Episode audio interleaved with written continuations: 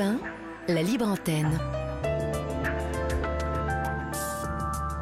Olivier Delacroix.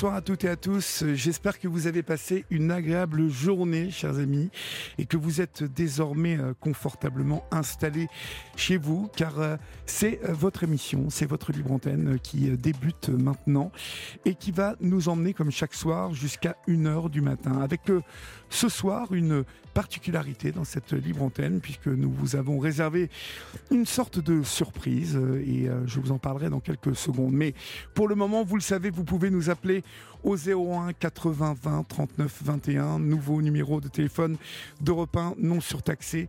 Vous pouvez nous écrire au 7 39 21 suivi du mot nuit écrit en lettres majuscules, suivi dans l'espace. Vous pouvez aussi écrire vos messages en privé à Florian et à Julia sur notre page Facebook, euh, en privé bien évidemment. Vous adressez vos mails à libreantenne.europe1.fr et puis euh, l'adresse postale de la Libre Antenne, 2 rue des Cévennes à Europe 1, 75 015 Paris. Voilà, nous sommes euh, accompagnés ce soir de Laurent Pelé, notre réalisateur historique, et euh, nous vous attendons pour ce début d'émission un peu spécial, puisque ce soir, euh, après l'émission, entre 1h et 2h du matin, vous découvrirez en exclusivité la saison 2 du podcast Sage Meuf.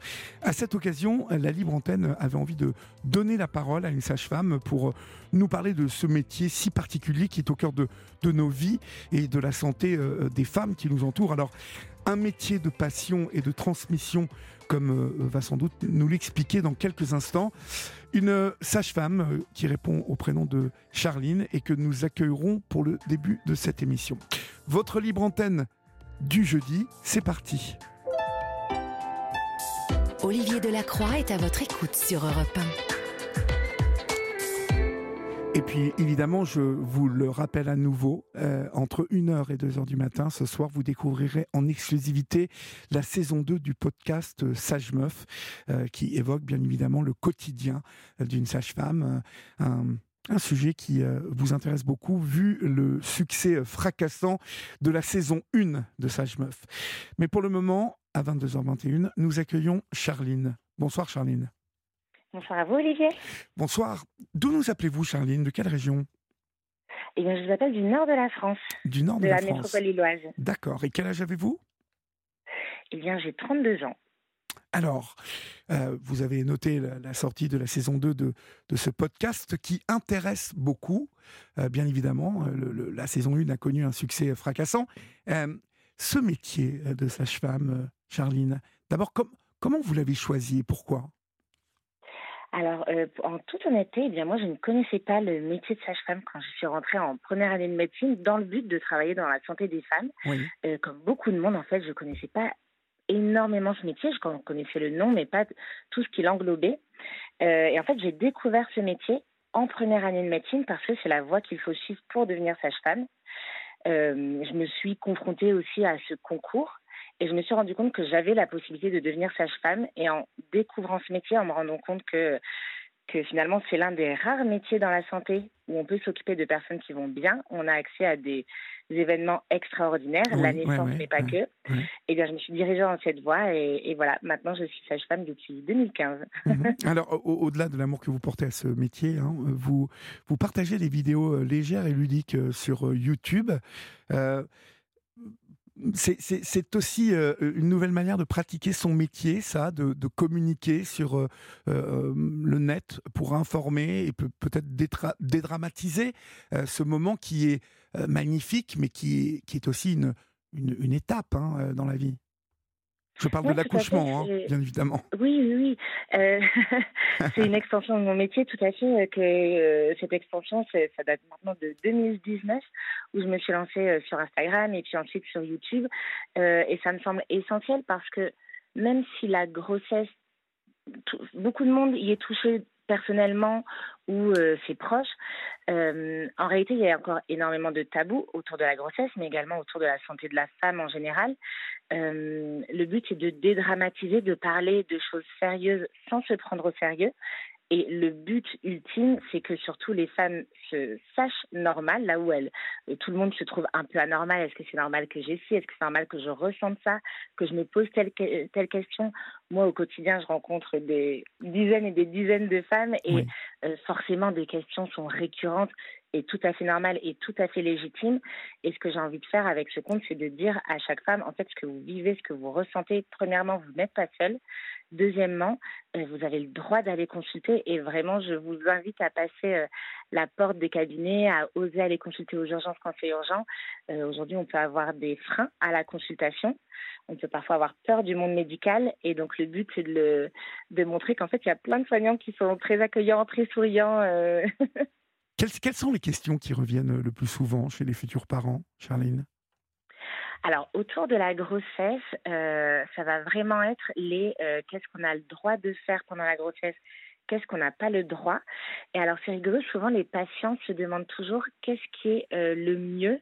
Alors oui, parfois il y a des choses qui sont plutôt recommandées, mais ça va être par exemple, est-ce qu'il vaut mieux accoucher avec ou sans péridurale? Est-ce qu'il vaut mieux allaiter ou donner le biberon?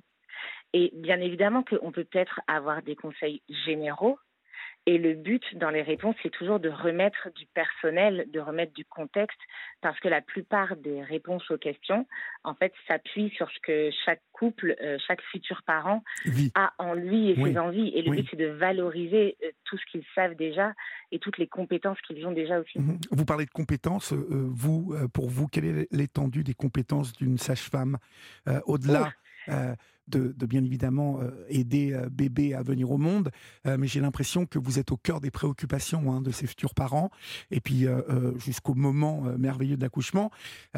mais justement, l'étendue de vos compétences dépasse ce que vous avez appris à l'école.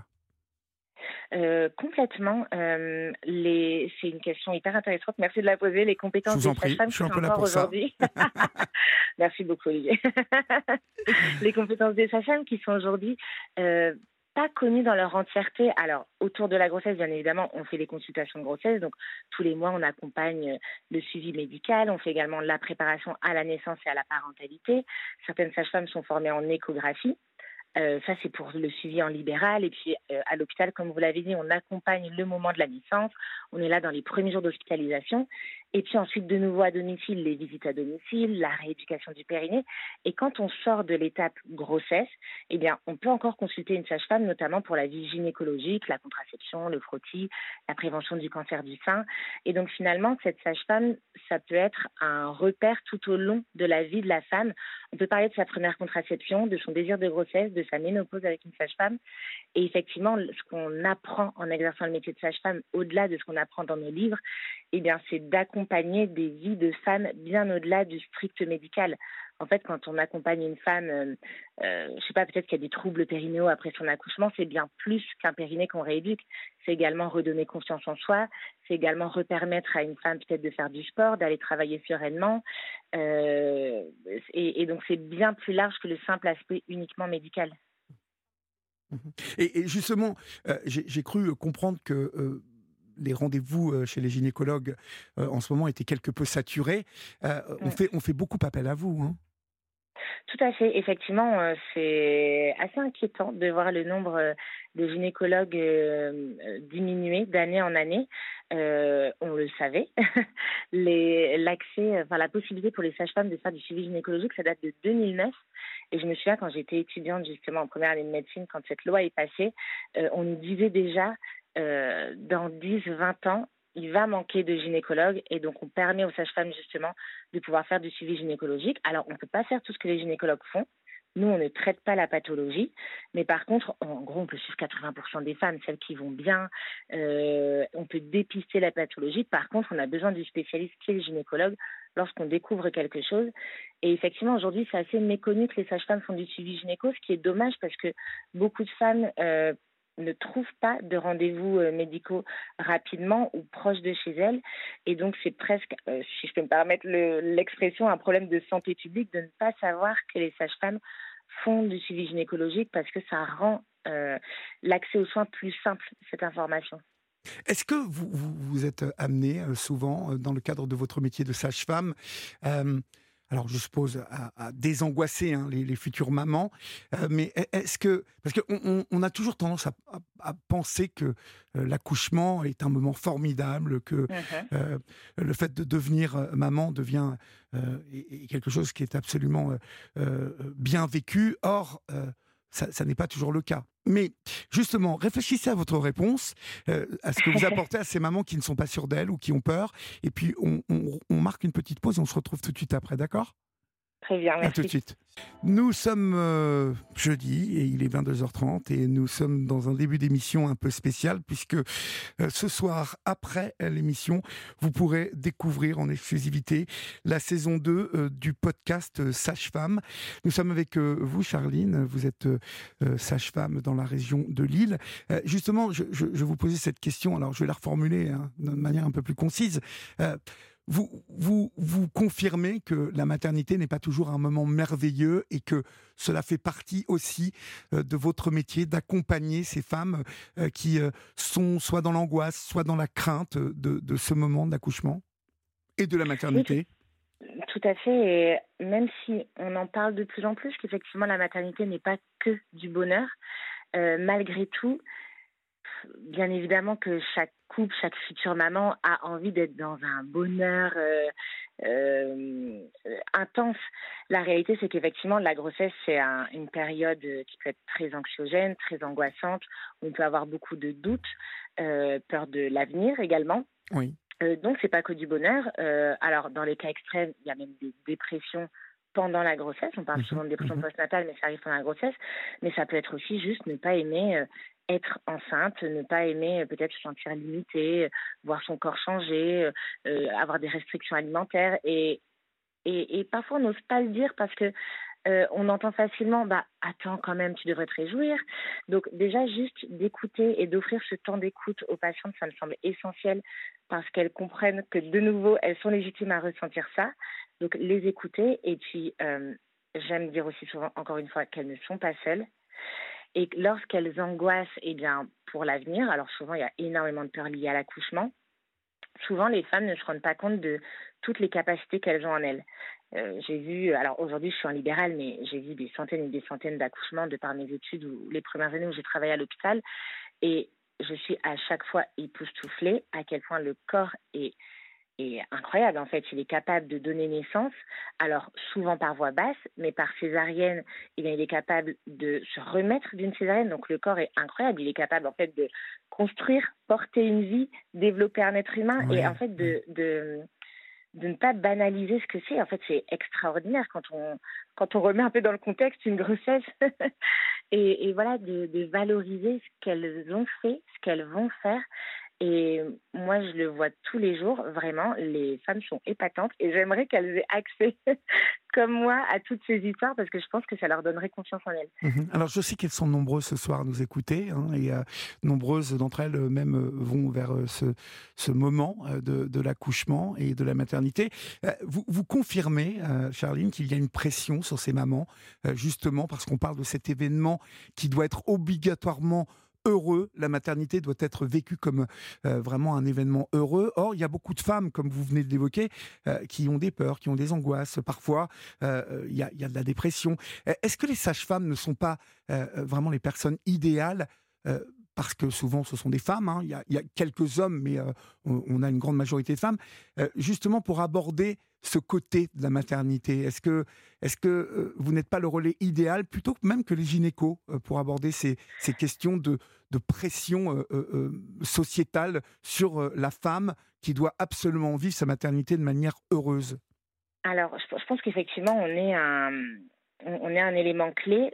J'aime pas dire plus que d'autres parce que je préfère voir chaque professionnel de santé de manière individuelle que par un groupe de profession. Mais en tout cas, c'est sûr que en tant que sage-femme, on a accès. en fait, on accompagne les femmes dans dans nos études, au minimum dans toute la physiologie de l'accouchement. C'est-à-dire qu'on voit tout ce qui se passe bien. Là où on entend souvent les histoires qui se passent plus difficilement, et elles existent, nous, on sait quand ça se passe bien. D'ailleurs, effectivement, bah, plus que les gynécologues, de manière tout à fait factuelle, souvent ils interviennent plus quand ça se passe moins bien. Et donc nous, on, est vraiment là du début à la fin. C'est en ça où je pense qu'effectivement, on est des les personnes à qui euh, les femmes peuvent s'adresser, on est des professionnels de proximité. Je pense que beaucoup de femmes, euh, par exemple, appellent leur sage-femme par euh, leur prénom. Il y, a, cette proximité. Et souvent, ce qu'on dit des sages-femmes, c'est qu'on sent qu'elles sont vraiment là pour les femmes. Dans l'introduction, vous avez parlé d'un métier de transmission et de passion. Je pense que c'est deux mots-clés de notre métier. Effectivement, on a en nous, ça coule dans nos veines. Je pense que même quand on quitte notre cabinet, quand on dépose notre blouse à la fin d'une journée de garde, on est toujours sage-femme en fait. Et, on a envie de porter les femmes. Et c'est cette écoute et cette euh, envie de transmettre qu'elles peuvent retrouver euh, dans nos cabinets. Et, euh, et c'est un message hyper important. Encore la semaine dernière, j'ai une patiente qui avait accouché, qui a accouché il y a un peu moins d'un an, mais il y a longtemps quand même, et qui venait me voir juste parce qu'elle se sentait pas bien. Et on pourrait dire, bah, je ne suis pas psychologue, et c'est le cas, je ne suis pas psychologue, mais en tant que sage-femme, on, a ce, on offre ce lieu d'écoute, et c'est parfois plus simple de, de pousser la porte euh, d'un professionnel de santé qu'on connaît déjà, juste pour dire ça va pas, est-ce que c'est normal? Et, et, cette conscience-là, elle est essentielle. Et, et, ensuite, on oriente bien évidemment vers euh, un psychologue si nécessaire. Et c'est le message que j'ai envie de, passer, c'est que ce soit euh, pendant la grossesse, juste après l'accouchement ou à distance de celui-ci. Effectivement, si euh, les femmes enceintes, les jeunes mères vivent de grandes angoisses, comme vous en avez parlé, et ne se sentent pas bien, pas heureuses, en fait, et si elles n'osent pas le dire, eh ben, qu'elles voilà, qu'elles puissent oser pousser la porte d'un cabinet de sage-femme pour en parler parce qu'elles sauront l'entendre et les aiguiller et, les orienter. Votre passage à la maternité Monaco de Valenciennes euh, a marqué votre carrière euh, d'une manière particulière, euh, Charline? Tout à fait. J'ai eu la chance de travailler dans cette super maternité, qui est une euh, maternité de niveau 3, donc euh, qui prend en charge notamment des grossesses à haut risque, euh, qui fait à peu près 3500 accouchements par an. Donc c'est une grosse maternité, mais qui a aussi le label IHAB, Initiative Hôpital Ami des Bébés. Donc on est vraiment formé régulièrement. Tous les professionnels de santé sont formés euh, à la physiologie de l'accouchement, euh, à l'accompagnement de l'allaitement. En fait, on a beau suivre des grossesses pathologiques, pas toutes, mais certaines. Pour autant, on n'oublie pas la physiologie. Et ça aussi, je pense que c'est dans l'ADN des sages-femmes. C'est notre but, c'est de maintenir ce qui se passe bien. Quand euh, on sort de la physiologie, on le dépiste, on adapte la prise en charge, mais on fait tout pour rester j'allais dire presque notre rôle, c'est de regarder ce qui se passe et de ne pas intervenir parce que tout se passe bien. Et c'est vraiment quelque chose que j'ai appris euh, à, l'hôpital. Et euh, j'ai eu la chance aussi d'avoir une équipe de collègues euh, absolument extraordinaires, que ce soit les autres sages-femmes, que ce soit les auxiliaires de culture, les gynécos. Et bien évidemment, je pense que, comme tous les autres professionnels, je suis la professionnelle que je suis grâce aux rencontres des collègues qui, qui m'ont appris énormément dans ma pratique de sage-femme. Quels sont les moments où vous euh, vibrez le plus dans votre métier? Alors, euh, on sent euh, vraiment une, vocation, hein, une passion dans votre voix quand vous parlez de votre métier. mais quels sont ces moments où vous vibrez? Alors, effectivement, je vibre souvent pour mon métier. Je pense que les moments. Alors, quand j'étais à l'hôpital, c'était ce moment quand on a déposé l'enfant sur le ventre de sa mère lorsqu'il vient de naître et que les parents, tout à coup, c'est comme si nous, les soignants, on n'existait plus. J'adore ce moment suspendu où les parents se rendent compte qu'ils deviennent parents et euh, ils sont plus que plus qu'à trois. Euh, aujourd'hui, dans ma pratique, je pense que les moments que je préfère, c'est finalement quand on sort du purement médical, que j'adore. Mhm. C'est un aspect que j'adore dans notre métier. Euh, et quand on a accès aux histoires de vie, aux, histoires de femmes. C'est ce que je vous disais tout à l'heure, c'est quand on rééduque un périnée, c'est pas qu'un périnée qu'on rééduque, en fait c'est l'histoire d'une femme. Euh, quand euh, une femme vient consulter pour une gêne intime, par exemple, c'est pas que la gêne qu'on vient traiter, c'est euh, peut-être que cette femme, eh ben, ça faisait deux semaines qu'elle n'était pas à l'aise au boulot, lors des réunions, elle n'osait pas prendre la parole parce qu'elle avait une gêne dont elle n'osait pas parler et en fait, on, déborde de notre euh, domaine d'expertise pour juste avoir accès à des moments de vie. Et moi, quand je vibre, c'est quand justement euh, mes patientes, bah, déjà, me remercient. Ça, c'est, je pense que ça résonne pour tout professionnel de santé, c'est incroyable. Le merci d'un patient euh, n'a pas de prix. Et, et, surtout quand je sens que j'ai pu avoir un impact euh, plus large, en fait, vraiment, je ne sais pas, par exemple, si c'était compliqué dans sa vie intime à cause d'une gêne à ce niveau-là, et ben en fait, forcément, ça a des répercussions sur sa vie intime, sur son couple, sur son bien-être psychologique en général. Et donc, à ce moment-là, quand elle me remercie, je prends conscience voilà, de la tâche que j'ai pu accomplir. Mmh, très bien. Euh, à votre avis, en fait, euh, euh, qu'est-ce qui favorise aujourd'hui un, accouchement parfait, en fait Alors, c'est, assez large. un accouchement hein. parfait Il n'y a pas d'accouchement parfait? Bah, c'est une vraie question que, que, je vous pose. Vous entendez quoi par un accouchement parfait? Bah, euh, bah, Un accouchement où tout se passe bien. Où, euh, euh, en fait, moi, je, alors je vais repréciser ma question parce que c'est vrai qu'elle n'était pas très précise. En fait, aujourd'hui, on entend beaucoup de, de, de, techniques de mise au monde, c'est-à-dire dans l'eau, chez soi. quel est votre avis sur tout ça? Moi, je pense que le plus important euh, dans la maternité et dans plein de domaines de la vie, euh, c'est d'avoir le choix. Euh, sauf que pour avoir le choix, il faut avoir des informations complètes. Et, et, je pense que de plus en plus de femmes ont accès à de plus en plus d'informations. Et donc, moi, je suis plutôt pour le fait d'avoir des choix divers de pouvoir les prendre en conscience, bien évidemment en maintenant une sécurité. Mais euh, c'est vrai que par exemple, on citait donc l'accouchement à domicile, c'est quelque chose qui est euh, très marginalisé en France, alors que euh, on traverse à peine deux pays et, et, presque la majorité des femmes accouchent chez elles ou sans péridurale. Donc chez nous, ça paraît marginal, alors que dans d'autres pays d'Europe, eh bien, ce serait une totale banalité. Euh, donc je pense qu'on voilà, on peut se développer pour proposer une offre euh, plus large à toutes les femmes. Euh, le problème, c'est qu'aujourd'hui, par exemple, cet aspect-là, comme il est marginal, il n'y a pas le nombre de sages-femmes adaptées face à la demande. Et donc le risque, c'est que certains couples par par exemple le choix de vouloir accoucher à domicile, ils le décident de le faire sans accompagnement d'un professionnel de santé, ce qui est là pas du tout la même chose. Euh, après, je trouve ça génial que plein de choses se développent. On voit de plus en plus dans les maternités euh, ce qu'on appelle des salles nature qui permettent un peu d'avoir cette sensation d'accoucher comme à la maison, mais on est dans la sécurité de l'hôpital. Euh, on a également des maternités qui proposent des plateaux techniques où là, c'est la sage-femme libérale qui accompagne le couple qu'elle a suivi pendant peut-être plusieurs mois dans la maternité de leur choix. voilà, avec ou sans péri, pour moi, l'accouchement parfait, c'est l'accouchement qui... Encadré euh, bah, alors oui, encadré, que ce soit à l'hôpital ou à domicile. Oui. Mais c'est surtout l'accouchement qui laisse un bon souvenir au couple. Mhm. Parce que vous, vous, euh, vous, vous, n'avez pas constaté une, une espèce d'hystérie dans, dans, vous savez, les, les, il y a une mode de l'accouchement euh, à la maison ou à la piscine. Alors je suis pas un spécialiste, hein, mais et, justement le fait de revenir à des méthodes d'accouchement un peu plus ancestrale ou un peu plus euh, euh, nature. Euh, je sais, voilà, je ne sais pas si c'est le mot le plus adapté.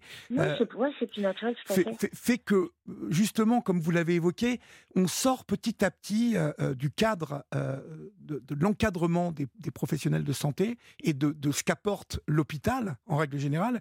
Et pour avoir échangé avec pas mal de, de sages-femmes, pour avoir échangé avec bon nombre d'entre elles, j'ai constaté que bon nombre de, ces sages-femmes euh, avaient certaines réserves sur justement cette espèce de mode de revenir à euh, euh, voilà ces, accouchements qui sortent de la voie un, peu traditionnelle. comment vous positionnez vous par rapport à ça? Est-ce que en fait vous êtes là, Charline? Ah, on a perdu Charline pour l'instant. je la vois sur mon sur mon tableau. Mais euh, on, va récupérer Charline, hein, ne vous inquiétez pas, parce que je vois qu'elle est là. Euh, je vous rappelle, en, attendant de récupérer Charline, que ce soir, après la libre antenne, vous pourrez découvrir en exclusivité donc la saison 2 euh, du podcast Sage Meuf. à cette occasion, donc la libre antenne donne la parole à, Charline ce soir. mais vraiment, je, je je vous encourage à aller écouter cette première saison. Et puis, bien évidemment, si vous êtes un peu oiseau de nuit, de rester pour la diffusion de cette saison 2 en exclusivité. Après, Charline, est-ce que vous êtes là? Oui. Voilà, je vous ai récupéré. Je vous dis pas, il fallait que je meuble. Je vous ai perdu depuis un bon moment. En fait, en gros, je vais essayer d'être plus concis. cette, cette cette vague euh, euh, d'accouchement un peu à l'ancienne, euh, un peu naturel, est-ce que ça n'est pas quelque chose qui a un peu effrayé certaines sages-femmes qui, me l'ont dit, moi, hein, qui m'ont dit il y, a de plus en plus de personnes qui veulent accoucher chez elles, qui veulent accoucher avec des techniques ancestrales, et souvent elles ne perçoivent pas l'importance de l'encadrement par des personnes de santé et par les sages-femmes. On a perdu à nouveau Charline. Je suis désolé, chers amis. On... Peut-être qu'il y a l'œil sur cette euh, question, euh, mais euh, on, a Charline et puis on la perd à chaque fois. Donc ne vous inquiétez pas, elle va nous répondre, Charline, j'en suis sûr. mais le tout, c'est de la récupérer. Donc on a un petit problème technique. ce que je vous propose, c'est d'écouter un peu de musique. ah, Charline, vous êtes là? Oui, oui. Alors, est-ce que vous avez eu ma question ou pas, ou pas du tout? Oui, oui, oui, euh, oui, oui, euh, oui, oui. Je, l'ai. En fait, euh, j'ai peur de la répéter parce qu'on est coupé à chaque fois. Bah ouais, désolée. alors, je, J'allais dire, je vais faire la thèse antithèse, si vous voulez bien.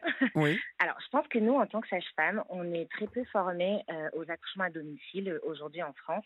Et moi-même, bah, par exemple, pour avoir une amie qui a accouché à domicile, j'avoue que la première fois qu'elle m'en a parlé, je me suis dit, en toute honnêteté, que c'était un choix inconscient, qu'elle ne mesurait pas les risques, effectivement, comme certaines sages-femmes ont pu euh, vous en faire part. Mhm. Pour autant, quand je, je pense que, comme beaucoup de sujets, quand on commence à vraiment se renseigner sur le sujet en question, finalement, ça lève aussi des peurs. Euh, aujourd'hui, les accouchements à domicile, euh, c'est important de faire la distinction entre l'AAD, donc l'accouchement accompagné à domicile, versus l'ANA, qui est l'accouchement non assisté l'assistant professionnel euh, de santé. L'AAD, aujourd'hui, ce sont des sages-femmes qui le proposent, qui accompagnent, qui ont euh, bah, déjà une formation médicale, euh, qui ont aussi des, des, comment dire, un filtre à l'entrée. En fait, toutes les femmes ne sont pas éligibles pour accoucher à domicile. On, j'allais dire qu'on sélectionne les patientes à bas risque, même si, bien évidemment, on ne peut jamais savoir d'avance. Mmh il y a aussi des critères de proximité par rapport à un établissement de soins, de sorte à ce que si jamais il y a un transfert à faire, il peut être réalisé en, quelques dizaines de minutes, grand maximum. Euh, Mais est-ce que c'est quelque chose que vous encourageriez, vous, ou pas?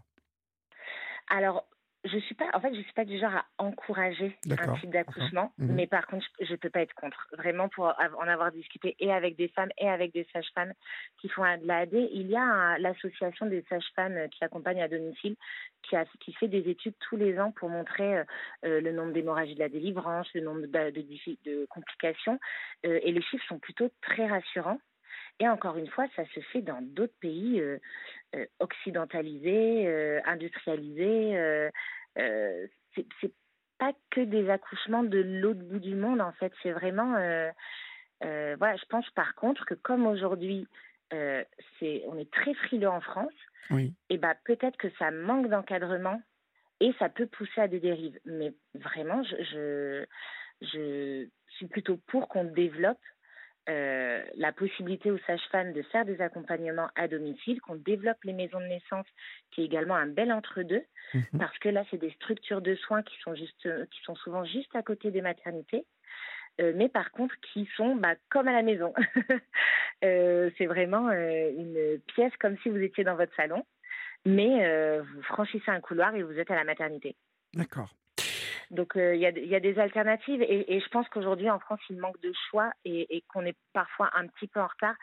Euh, je pense aussi que les femmes en fait elles ont envie de nouveau de se sentir actrices de leur naissance. Je pense que c'est là où on parle de plus en plus euh, de ces accouchements naturels, d'ailleurs que ce soit à la maison ou le fait que de plus en plus de femmes veulent accoucher sans péridurale. Mhm. Je pense que beaucoup de femmes se sont senties dépossédées de leur santé euh, autour de la grossesse, le fait d'accoucher sur le dos, les jambes dans les étriers, euh, dans la position qui arrange le mieux les soignants, euh, le fait qu'on ne puisse pas forcément les accompagner pour accoucher sans péridurale de par le manque d'effectifs à la maternité, alors que par exemple en Angleterre, il y a une une sage-femme par femme, pardon, donc, on n'a pas forcément tous les dispositifs pour offrir un choix complet aux femmes, je pense, aujourd'hui en, France en termes d'accouchement. Et, donc, il y a effectivement, je pense, une espèce de ras-le-bol chez euh, beaucoup de femmes qui ont envie de, reprendre les rênes de leur accouchement. Oui. Euh, la communication que vous faites euh, sur Instagram, elle répond à, quelle demande, à quel besoin euh, plutôt euh, Parce que euh, je, note que vous êtes toujours dans le souci d'informer toujours plus les femmes. c'est vraiment un outil essentiel pour vous en tant que sage-femme aujourd'hui? Oui, ça me semble essentiel. En fait, j'ai créé ce compte, je vous avoue, pour calmer une frustration en moi. Ah. de, comme j'étais à l'hôpital, je, je, constatais le nombre de couples qui arrivaient aux urgences pour accoucher et qui n'avaient pas eu telle ou telle information. Pourtant, ils avaient, ils avaient été suivis. Mais je constate, moi, à présent en libéral, qu'effectivement, j'ai pas le temps de donner toutes les informations que j'aimerais donner. C'est pas possible. Et pourtant, mes patients en témoigneront. Et je pense que vous le constatez, j'aime parler. Oui, c'est super. Hein, j'adore. Donc, j'aime donner des informations. Et pour autant, j'avais cette frustration de, mais effectivement, c'est pas assez. Et c'est juste quand vous dites toujours, euh, le soin de vouloir toujours donner plus d'informations. Euh, et donc, euh, j'avais envie de, de, bah, de, pouvoir toucher plus large. Euh, et c'est ce que permet aujourd'hui les réseaux sociaux. Alors, c'est sûr qu'il y a plein de choses qui sont graves et clairement très négatives sur les réseaux sociaux. Et c'est aussi l'occasion, bah, par exemple, pour des personnes comme moi ou comme plein d'autres professionnels de santé, d'avoir la possibilité, juste en créant un compte, de, de diffuser de l'information à des centaines de milliers de personnes plutôt qu'en one-to-one au cabinet, c'est toujours important pour moi. Euh, et donc c'est assez extraordinaire en termes de prévention, effectivement. Euh, et, et, je pense qu'aujourd'hui, ça répond justement à cette envie des femmes euh, de, de, reprendre le pouvoir sur leur santé. Beaucoup envie de trouver des infos et c'est pas toujours si simple d'avoir accès à l'information, même quand on la cherche. Donc c'est à cette demande-là que je tâche de répondre. D'accord. Vous êtes, vous êtes heureuse, hein, je sens. Vous êtes une, vous êtes une sage-femme heureuse. Ah oui, j'adore mon métier et je j'adore en parler. Merci beaucoup pour cet espace de parole. Mais non, non, je vous en prie, mais oui, oui, tout à fait. Je, je, je, suis heureuse et, et en fait, je suis assez optimiste même. Euh, euh, quant à l'avenir de la santé des femmes, euh, je pense qu'il y a de belles choses qui sont en train de se jouer.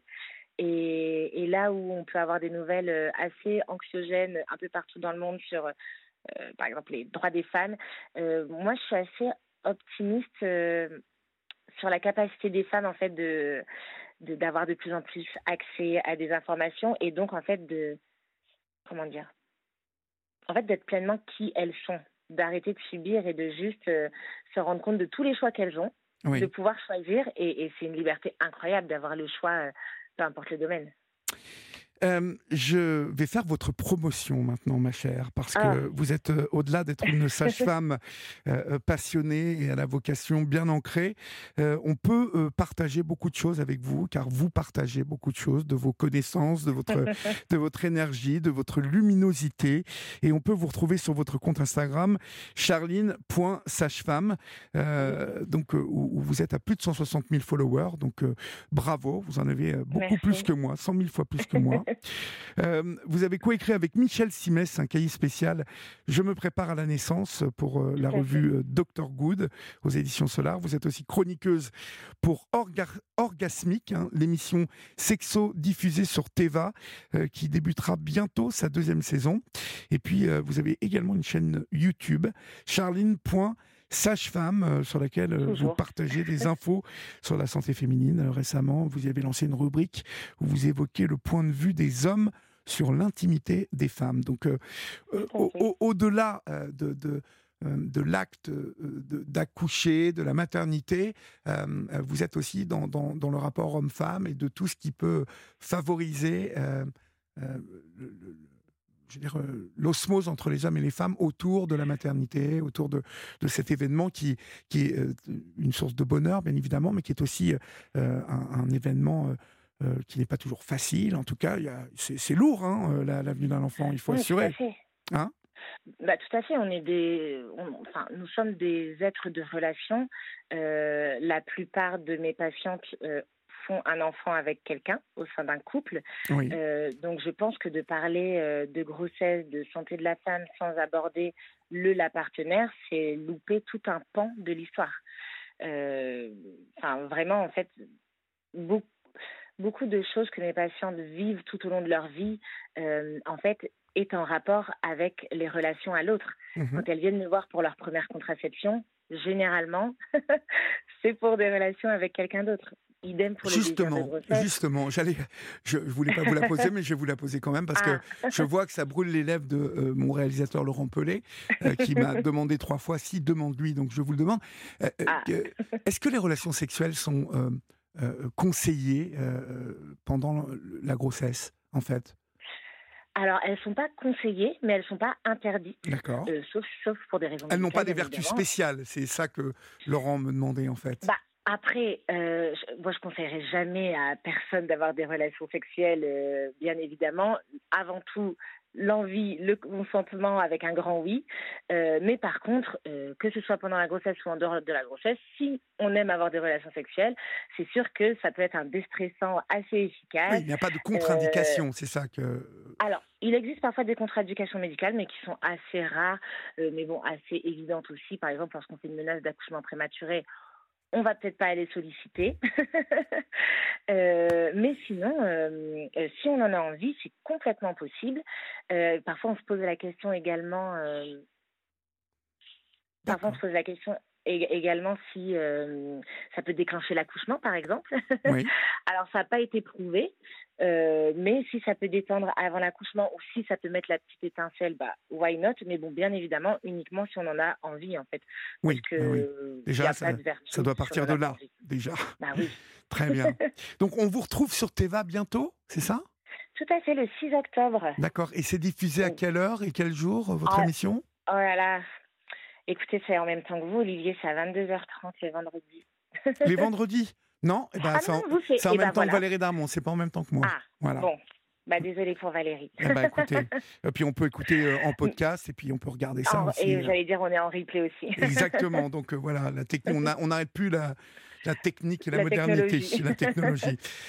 Merci mille fois, euh, ma chère Charline. J'étais ravi d'échanger avec vous. Vous êtes très lumineuse. euh, Et votre voix donne envie euh, justement d'aller sur votre, votre Instagram, votre page sur YouTube et, et vous écouter, écouter vos bons conseils et surtout votre passion pour ce beau métier qui est celui de sage-femme. Je Merci vous rappelle euh, donc euh, que à la fin euh, de cette émission, vous retrouverez euh, en exclusivité le podcast de la saison 2 du podcast Sage Meuf. Et, et puis, bien évidemment, nous mettrons toutes les références de vos diverses activités, ma chère Charline, sur la page Facebook de la Libre Antenne. On Merci vous embrasse et on vous souhaite une bonne soirée. Merci, bonne soirée à vous. Au revoir. Au revoir. Au revoir. Il est 23h passé de 4 minutes, vous êtes sur Europe 1 et si euh, vous nous rejoignez maintenant, eh bien sachez que vous êtes à la bonne adresse puisque ici euh, vous êtes chez vous chers amis, vous le savez. Cette émission c'est la vôtre et vous pouvez à tout moment intervenir sur l'antenne euh, d'Europe 1. Vous êtes là pour vous exprimer et nous, nous sommes là pour vous écouter. Mais pour le moment, nous accueillons Marion. Bonsoir Marion. Bonsoir Olivier. Bonsoir. D'où nous appelez-vous et quel âge avez-vous, Marion Alors je vous appelle Duzest, dans Oui. le Gard, Oui. et euh, j'ai 36 ans, Vous avez 36 ans, d'accord. pour quelques jours encore. D'accord. Euh, 36 ans, Voilà. Uzès. euh, de quoi voulez-vous me parler? Dites-moi. Alors je voulais parler euh, de ma fille. En fait, j'ai entendu le témoignage de la maman de Julia. Je crois que c'était hier ou avant-hier, une, une, une dame qui s'est Michel. suicidée. Oui, Michel. Voilà. Dont la, dont la, la, la fille euh, a mis fin à ses jours euh, pour bipolarité. hein. Elle était euh, atteinte de bipolarité. C'est Oui, de ce ça, témoignage dont vous voulez parler? C'est hum, en fait euh, son témoignage m'a fait écho euh, à ma fille euh, qui a qui va avoir 16 ans. Oui, et puis euh, qui depuis depuis toute petite a des a des soucis au, au niveau du comportement. Mais elle a été suivie depuis ses 3 4 ans. Mais on l'a considérée petite comme une une enfant capricieuse. Oui. et à 14 ans elle a commencé à à, à vriller un petit peu. Et se scarifier, faire des tentatives de suicide, etc. Et, et du coup, comme cette dame avait parlé de sa fille qui a commencé à ses crises à l'âge de 15 ans et ça s'est jamais arrêté, j'ai trouvé que ça faisait écho un peu à, à mon histoire et je me posais des questions sur quel, quel chemin on allait prendre en fait. Euh, parce que, en fait, votre fille a quel âge aujourd'hui? 16 ans. Elle a 16 ans, d'accord. Et vous, vous pouvez me parler un peu d'elle? Quel, est son, son parcours euh, depuis euh, un, bon moment Vous pouvez me parler un petit peu d'elle? Oui, oui. Alors, déjà, la naissance, enfin, la grossesse a été compliquée. Son papa m'a quitté quand j'étais enceinte de 4 mois. Mmh voilà, donc moi, j'étais assez en colère. Après, elle, elle est née, euh, j'avais l'impression en colère aussi. elle est d'accord, ok. Voilà, elle avait un visage très fermé. Et ensuite, euh, ensuite donc, elle est, elle est dyspraxique aussi. Ça, on l'a découvert au CP, dyspraxique, dysgraphique, euh, elle est multidys. Donc, un trouble du neurodéveloppement. Mmh et ça, c'est pas facile. Euh, et elle a un TDAH qui a été détecté seulement à ses 14 ans. D'accord. Voilà, donc en fait, le suivi, si vous voulez, parce qu'entre ces 14 ans et maintenant, on avait. Je, je m'embrouille un peu, hein, c'est pas facile de raconter des choses comme ça. Euh, si vous voulez, il y a deux ans, on a perdu euh, quelqu'un de notre famille qui était très proche d'elle. Oui. Et à partir de là, ça, ça, a été un élément déclencheur en fait à, à, à toutes ces crises de scarification, ces tentatives de suicide etc. Et ça a été un parcours du combattant parce que euh, bah, y a eu les tentatives de suicide, les hospitalisations, les, les urgences psychiatriques qui euh, refusent de la garder euh, parce qu'on ne veut pas qu'elle soit institutionnalisée en fait. Qu'est-ce que vous appelez institu institutionnalisée C'est-à-dire qu'en fait, voilà, Anaïs, elle a passé, par exemple, quatre mois en clinique privée pour se rétablir. Mmh Le problème, c'est que quand euh, ces jeunes, euh, ces jeunes gens, peut-être que les adultes c'est pareil, quand ils sont dans un cocon à l'hôpital ou en clinique, revenir à la réalité, c'est très compliqué. D'accord. Donc, donc, quand elle est sortie de, de, la clinique, elle a recommencé ses crises de CTS, etc. Et du coup, à l'hôpital, euh, ils m'ont bien fait comprendre qu'ils ne la garderaient pas plus de deux jours. Oui. Même si ça pouvait, les tentatives de suicide pouvaient se réitérer une semaine après. Parce que pour pas l'enfermer dans ce système-là, en fait. Mmh Donc. Euh, oui, d'accord.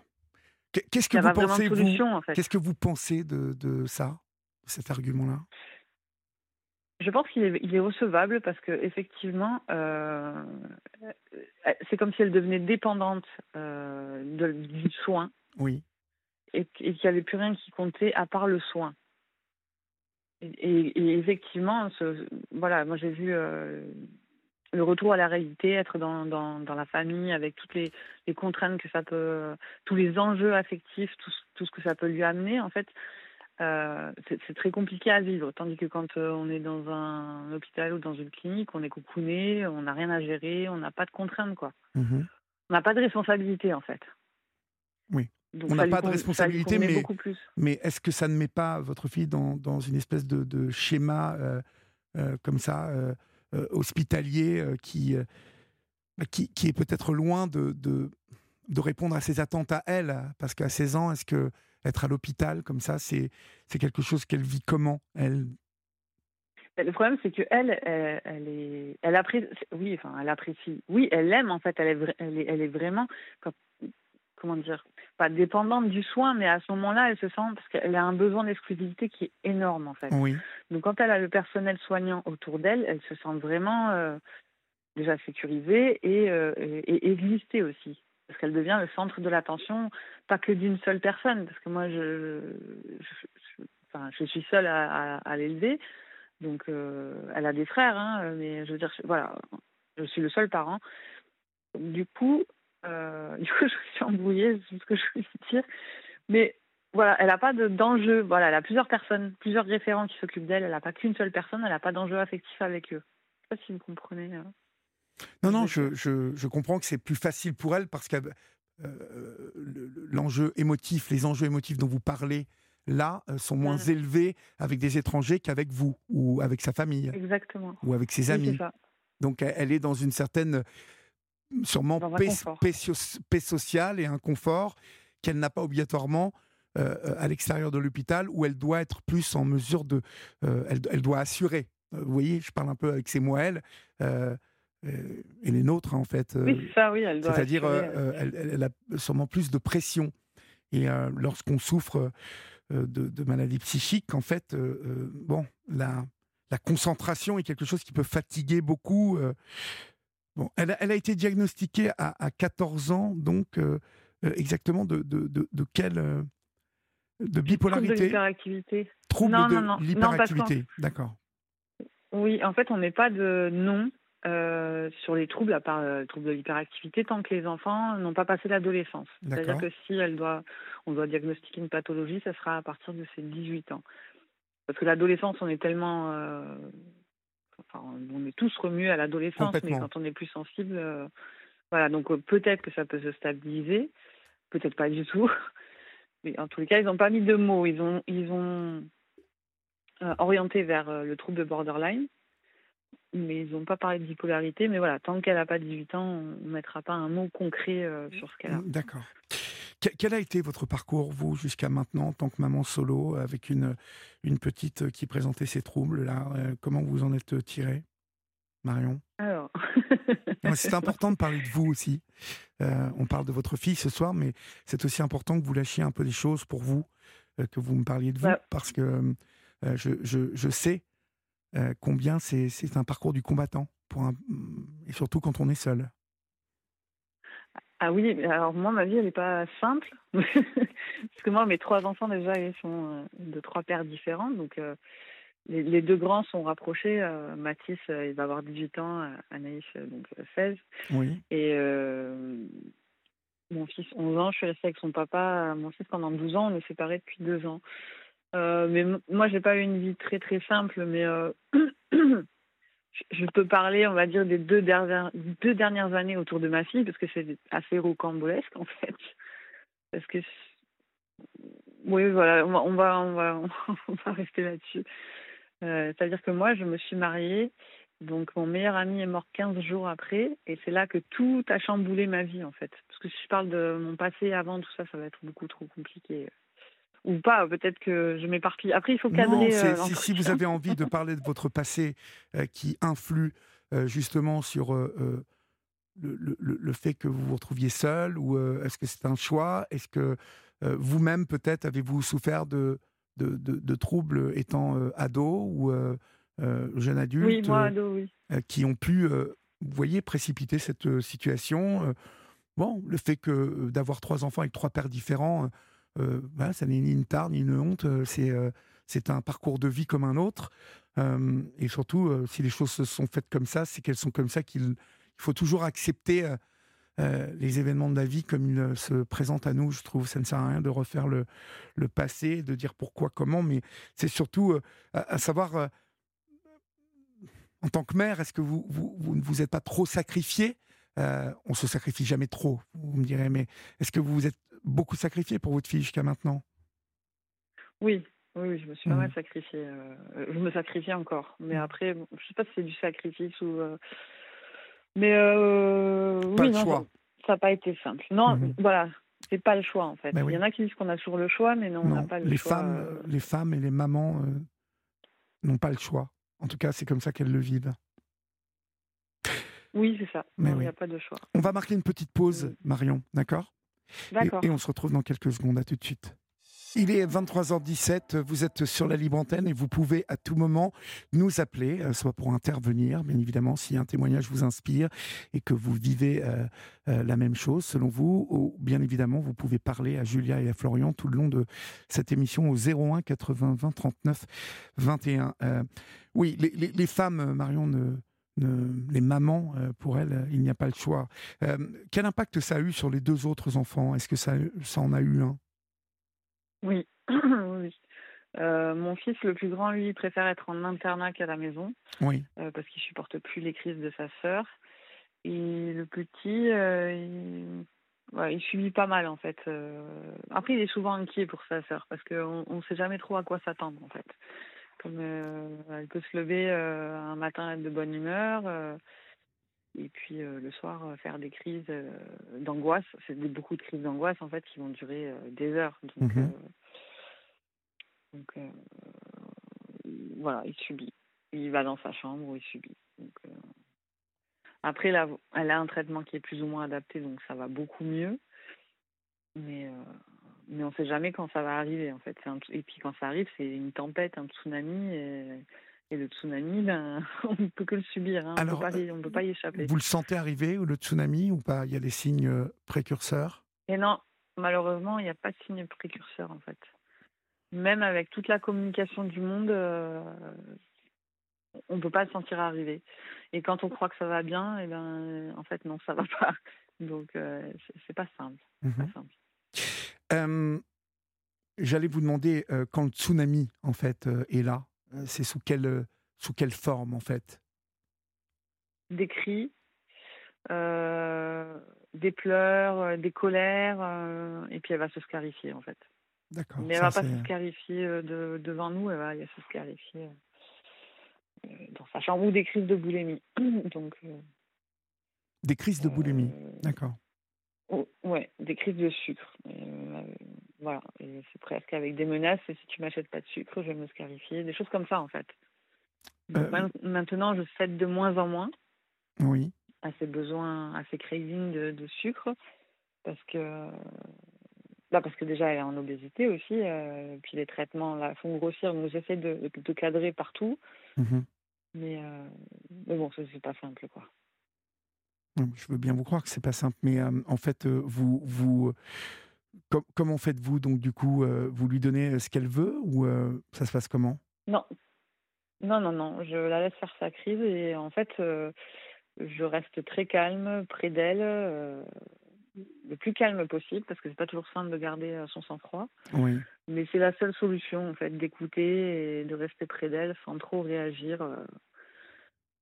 Euh, voilà, d'être présente, juste présente près d'elle mhm. et attendre que ça passe.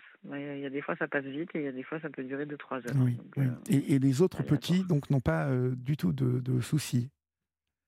Enfin, si. Et non, le grand, alors, le grand, il a, il était diagnostiqué TDAH petit et, et, dyspraxique, en fait, mais, mais j'ai pas, je, comment dire, pas, je suis pas rentrée dans le jeu, en fait, mais je, l'ai forcé à travailler, je lui ai mis beaucoup la pression quand il était petit pour avancer.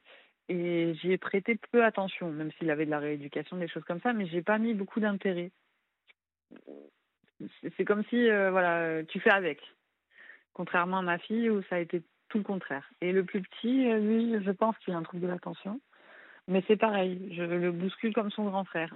C'est très bizarre en fait, je fonctionne pas du tout. Euh, c'est beaucoup plus simple de fonctionner avec mes garçons, de les pousser. Ouais, de les pousser. Avec ma fille, ça a été tout de suite peut-être parce que, euh, comme son père m'a quitté pendant la grossesse, il y avait un, enjeu différent. Mhm. de la culpabilité. et du coup, on n'a pas du tout le même fonctionnement. Donc euh, non, après, ils n'ont pas de gros problèmes. Quoi. Ils, travaillent bien à l'école quand même. Euh, non, il n'y a, pas vraiment de soucis. En fait. D'accord. Et, vous, euh, comment vous en sortez en tant que femme en fait? Vous, vous, vous, arrivez à avoir une vie de femme aujourd'hui En tout cas, une, une vie sociale un peu Ou c'est compliqué? Alors, c'est assez compliqué. J'ai quelqu'un dans ma vie qui, oui. qui est quand même présent. Mais après, euh, voilà, par exemple, euh, oui, la dernière fois, j'avais décidé de faire de la boxe euh, toute l'année. Et donc, le jour où je décide de partir à la boxe pour avoir une activité pour moi et vraiment me défouler, ben, ma fille, elle a bu de la lessive. Ah oui, d'accord. Il faut que je reste coincée à la maison. Pas, pas en grande quantité, mais assez pour que on appelle les urgences et puis que et puis qu'on soit bloqué en fait. Donc mhm. du coup, j'ai voilà, une fois de plus, je sais que je ne peux pas faire quelque chose pour moi. Ouais, en fait, elle, elle, vous veut euh, un peu, elle est, elle est très exclusive avec vous, visiblement. Ah oui, complètement, oui. Complètement. Et, et euh, ça, elle, elle, elle, le formule ou pas? Ou c'est quelque chose euh, que, que, que, vous, vous devinez à travers les, bah, les actes un peu désespérés qu'elle qu'elle commet? Bah, oui, elle le formule à sa manière, mais oui, par exemple, elle va faire des scènes de jalousie par rapport à mon copain, par rapport à ses frères. Euh, tu les préfères à moi, euh, tu ferais pas, tu fais ça pour eux, euh, tu ferais pas ça pour moi, tu fais jamais rien pour moi, alors que je fais vraiment tout pour elle. Quoi. Oui, Donc, non, elle, montre, elle exprime verbalement, physiquement et de par ses réactions qu'elle a son besoin d'exclusivité. D'accord. Comment, comment, là comment, donc avec votre copain, ça ne pose pas de problème aujourd'hui, ça? C'est pas, c'est pas quelque chose qui crée un souci au sein de vos relations? Alors heureusement, euh, c'est quelqu'un qui est très ouvert d'esprit, qui a un grand cœur. Sinon, je pense que si c'était ça, dans avec mon ex-mari, euh, c'était très problématique euh, le comportement de, de, ma fille. Oui. On est resté 12 ans ensemble, mais ça crée beaucoup de tension. Après, lui, il avait des, lui, il avait des troubles de la personnalité borderline aussi, donc c'était d'autant plus, je pense, compliqué à gérer pour lui. Vous avez été assez gâté, vous, dans l'ensemble? Hein? Ah oui, oui, mais oui, je vous raconte. Euh, parce que ma mère, je pense, c'est borderline. Si vous voulez, moi, j'ai vécu. Allez-y, sortez-moi toute la famille. De... ma mère, ma soeur. D'accord. Comment, ça euh, comment ça se passe pour la scolarité de la petite? Est-ce que ça, ça a été dur aussi? Est-ce que vous avez euh, affronté des problèmes Oui, ça a été très compliqué, ouais. Mmh vous avez dû vous battre pour, pour que ça, ça, ça marche, pour qu'on l'apprenne, pour qu'elle ait sa place au sein de l'école? Alors, elle a eu sa place au sein de l'école. Elle a eu une ABS euh, assez tard, hein, en CE2. Oui. Euh, elle a fait démissionner trois AVS, C'était compliqué de par son comportement, mais euh, voilà, je, pense que les, les AESH, malheureusement, elles n'ont pas toujours les formations adéquates pour accompagner certains enfants. Bah, il y, a, y, a, y, a, une limite hein, au rôle de, de, des AVS. Enfin, moi, je préfère les appeler les AVS. Hein, c'est l'ancien nom. Ils ont changé le nom, c'est très compliqué. AE, vous dites quoi? AVSH AESH, oui. Uh AESH, je crois. AESH, d'accord. Euh, donc Gabriel Attal, mais c'est un euh, métier qui est, qui est mal payé et qui est, qui est, qui est, formidable. Hein. Elles, sont, elles sont très dévouées. Hein, mais par rapport au métier que c'est, il y, a un, il y a un manque de formation, il y a un manque de salaire, un manque de beaucoup de choses. Moi, je, ces femmes, je les bénis, elles sont formidables, mais le, ça devrait être plus complet comme formation. Voilà, je pense. Mais complètement, vous avez raison. Mais euh, le, souci euh, aujourd'hui, c'est de, de, voir que bon, on, on les euh, on ne les traite pas super bien encore. Hein. C'est compliqué en tout cas. Mais elle a été accompagnée, mais vous, ça va. Vous, vous, au niveau de la de comment de, sa scolarité, ça a été. Vous dites, elle, elle s'en est sortie. Ça a été. Elle s'en sort. Elle était en classe Ulysse l'année dernière, donc c'est un dispositif Ulysse. Oui, je connais. Ouais. En fait, oui. voilà. Mmh et cette année-là, elle est rentrée dans une maison familiale et rurale, ça s'appelle une, MFR. Oui. Donc elle fait un, un CAPA, service à la personne. Et là, euh, elle n'a pas d'AVS parce que je n'ai pas pu faire, enfin je n'ai pas pu faire, je n'ai pas fait de dossier MDPH parce que j'ai eu tellement d'informations différentes et qu'il faut que ça soit très ciblé pour la MDPH. Oui que je n'ai pas fait de dossier. Donc bon, bref, ça va, on, va en faire un euh, là avec euh, justement l'hôpital de jour, euh, là où elle va deux fois par semaine, mhm. pour cibler si elle a besoin d'une aide humaine, donc d'une AESH, ou qu'elle aille en IM Pro l'année prochaine. Et pour le moment, elle, pour le moment, eh ben, elle s'accroche, elle serre les dents et elle s'en sort à peu près. Est-ce qu'elle est plutôt, elle, est, elle est consciente qu'elle a un souci, elle, elle compose avec son, sa maladie psy euh, ou, ou, c'est compliqué en fait à cet âge-là? J'entends par là que. C'est très compliqué. Ouais, elle ne l'accepte pas vraiment. Le regard des autres, non, elle accepte. Alors, euh, elle sait qu'elle a besoin d'aide, mais elle veut pas d'aide parce qu'elle veut être comme les autres. Oui. Et, du coup, c'est là où c'est compliqué parce que quand on a ces difficultés comme la dyspraxie visio-spatiale en plus, donc, euh, vision complètement différente de nous, euh, on ne peut pas tout faire tout seul. Elle a une vitesse d'écriture qui est très lente. Euh, la concentration, ça la fatigue très vite. Donc, elle est consciente de tous ces, petits handicaps. Mais en même temps, elle aimerait se débrouiller toute seule. Mais après, c'est quelqu'un de très volontaire, très volontaire et très, très courageux. Donc, euh, donc on ne peut pas lui enlever ça, en fait. Puis, elle est très intelligente aussi. Mhm. Donc, ça doit être... voilà, si on se met à sa place c'est comme si on était avec des gants pour faire quelque chose de très minutieux, et qu'on est très intelligent, mais que ça ne connecte pas avec le, le corps, quoi. Donc non, c'est très dur à vivre. Et puis la mmh différence, mmh elle, est, elle est aussi en, en, obésité, ce qui n'est pas par rapport au Elle est en obésité, l'adolescence. Ouais, ouais, c'est le problème de, de, des effets secondaires de, des traitements aussi. Puis si vous me dites que le sucre est présent. On va marquer une nouvelle pause, Marion, et on se retrouve dans quelques secondes. À tout de suite. Vous aussi, venez vous confier à Olivier Delacroix au 01 80 20 39 21. 23h28, euh, presque 29, tiens, et vous êtes euh, sur Europe 1, et c'est votre libre antenne, chers amis. Euh, Marion, comment vous envisagez, comment vous avez, ah, pardon, comment envisagez-vous l'avenir? Est-ce que vous arrivez à vous projeter avec une petite qui, qui, représente certains, certains problèmes et qui a 16 ans, donc elle va rentrer dans, l'âge là où comme vous le disiez tout à l'heure, les choses ne sont pas encore totalement diagnostiquées, totalement euh, là. Euh, qu'est-ce que qu'est-ce que vous redoutez le plus en fait? Euh, bah, Qu'elle soit pas autonome plus tard en fait. qu'elle n'arrive pas à trouver sa place dans la société, parce que le but c'est quand même qu'elle trouve sa place dans cette société quoi. C'est pas c'est pas autre oui voilà. Non l'avenir est trop incertain en fait. J'arrive pas trop à me projeter. Mhm. euh, vous êtes entouré j'ai l'impression quand même. Vous vous avez euh, vous avez une vie sociale vous euh, vous avez des, des, amis j'ai cru comprendre. Vous avez un groupe d'amis autour de vous alors oui j'ai des amis qui me soutiennent mais là que je vois très peu en ce moment parce que je travaille beaucoup mais mais après, euh, c'est rigolo parce que son papa, euh, qui s'occupe très peu d'elle, a eu un autre enfant. Et en fait, avec euh, son ex-belle-mère de ma fille, Anaïs, on fait une garde partagée. C'est-à-dire que je garde son frère et elle prend ma fille. Donc en fait, on s'entraide, mais c'est mon soutien le plus proche. Vous voyez Ah, c'est drôle. C'est votre, votre ex-belle-mère qui, qui assure le service après-vente, en fait. C'est ça, l'ex-belle-mère de ma fille. Ouais, c'est plutôt, c'est bien, mais c'est sa grand-mère en même temps. Hein. Donc, euh Non, non, non, c'est la mère de son petit frère. Ah, d'accord. Ah oui, donc euh, j'y étais pas du tout. D'accord. Non. L'ex, alors répétez-moi que je comprenne bien parce que je. L'ex-femme de son père. L'ex-femme de Avec son. Qui il a eu un fils. D'accord, ok. Ok, donc euh, oui, une belle, une belle mère. et elle, elle est restée dans, dans votre giron. Pourquoi? Elle, elle s'est pris d'amour pour votre fille, pour euh, vous euh?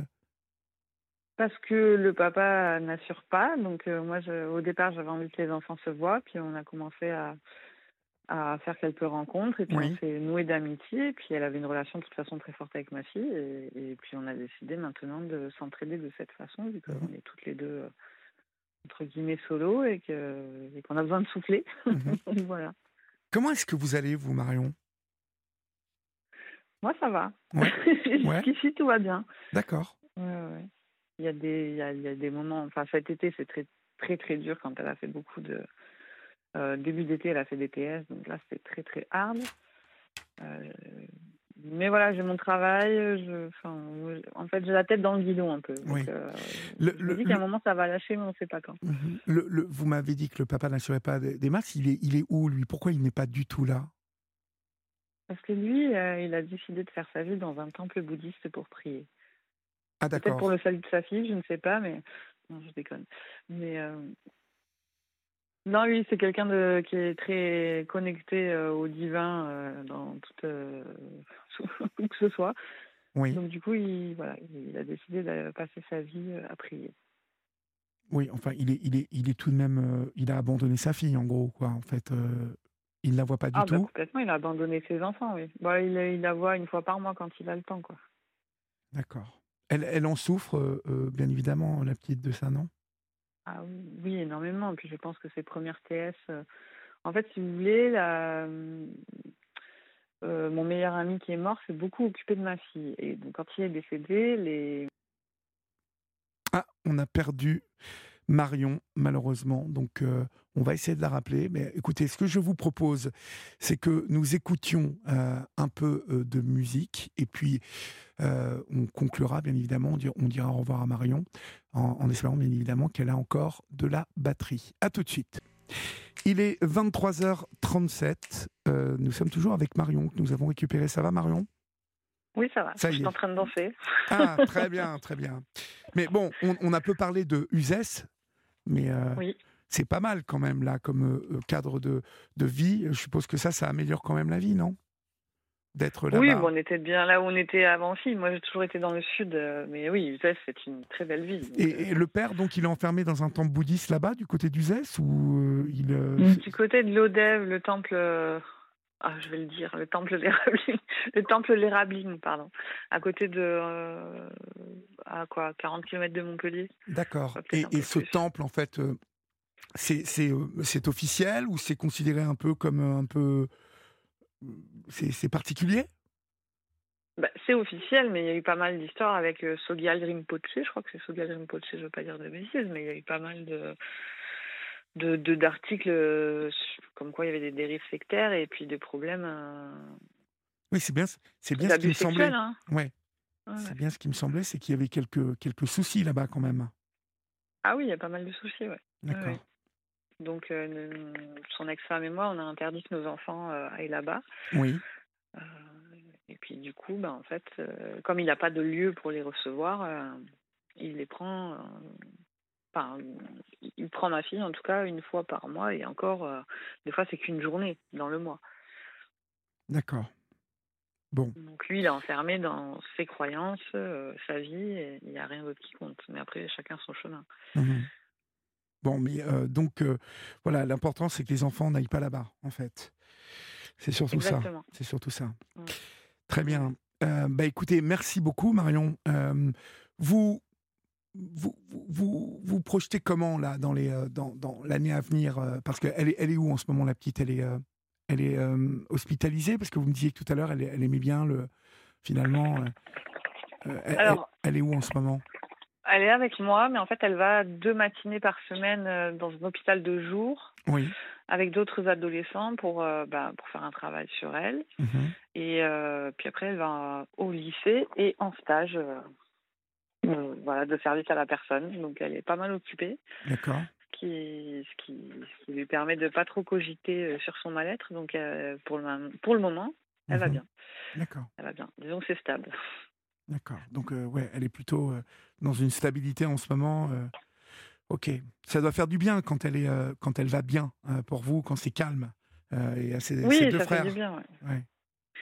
Oui, ça fait du bien. Après, voilà, quand on est dans un, dans un fonctionnement où on ne sait pas quand ça va péter, on est toujours un peu en hypervigilance, en fait. Mais, euh, mais, mais je profite de, ce répit, en tous les cas.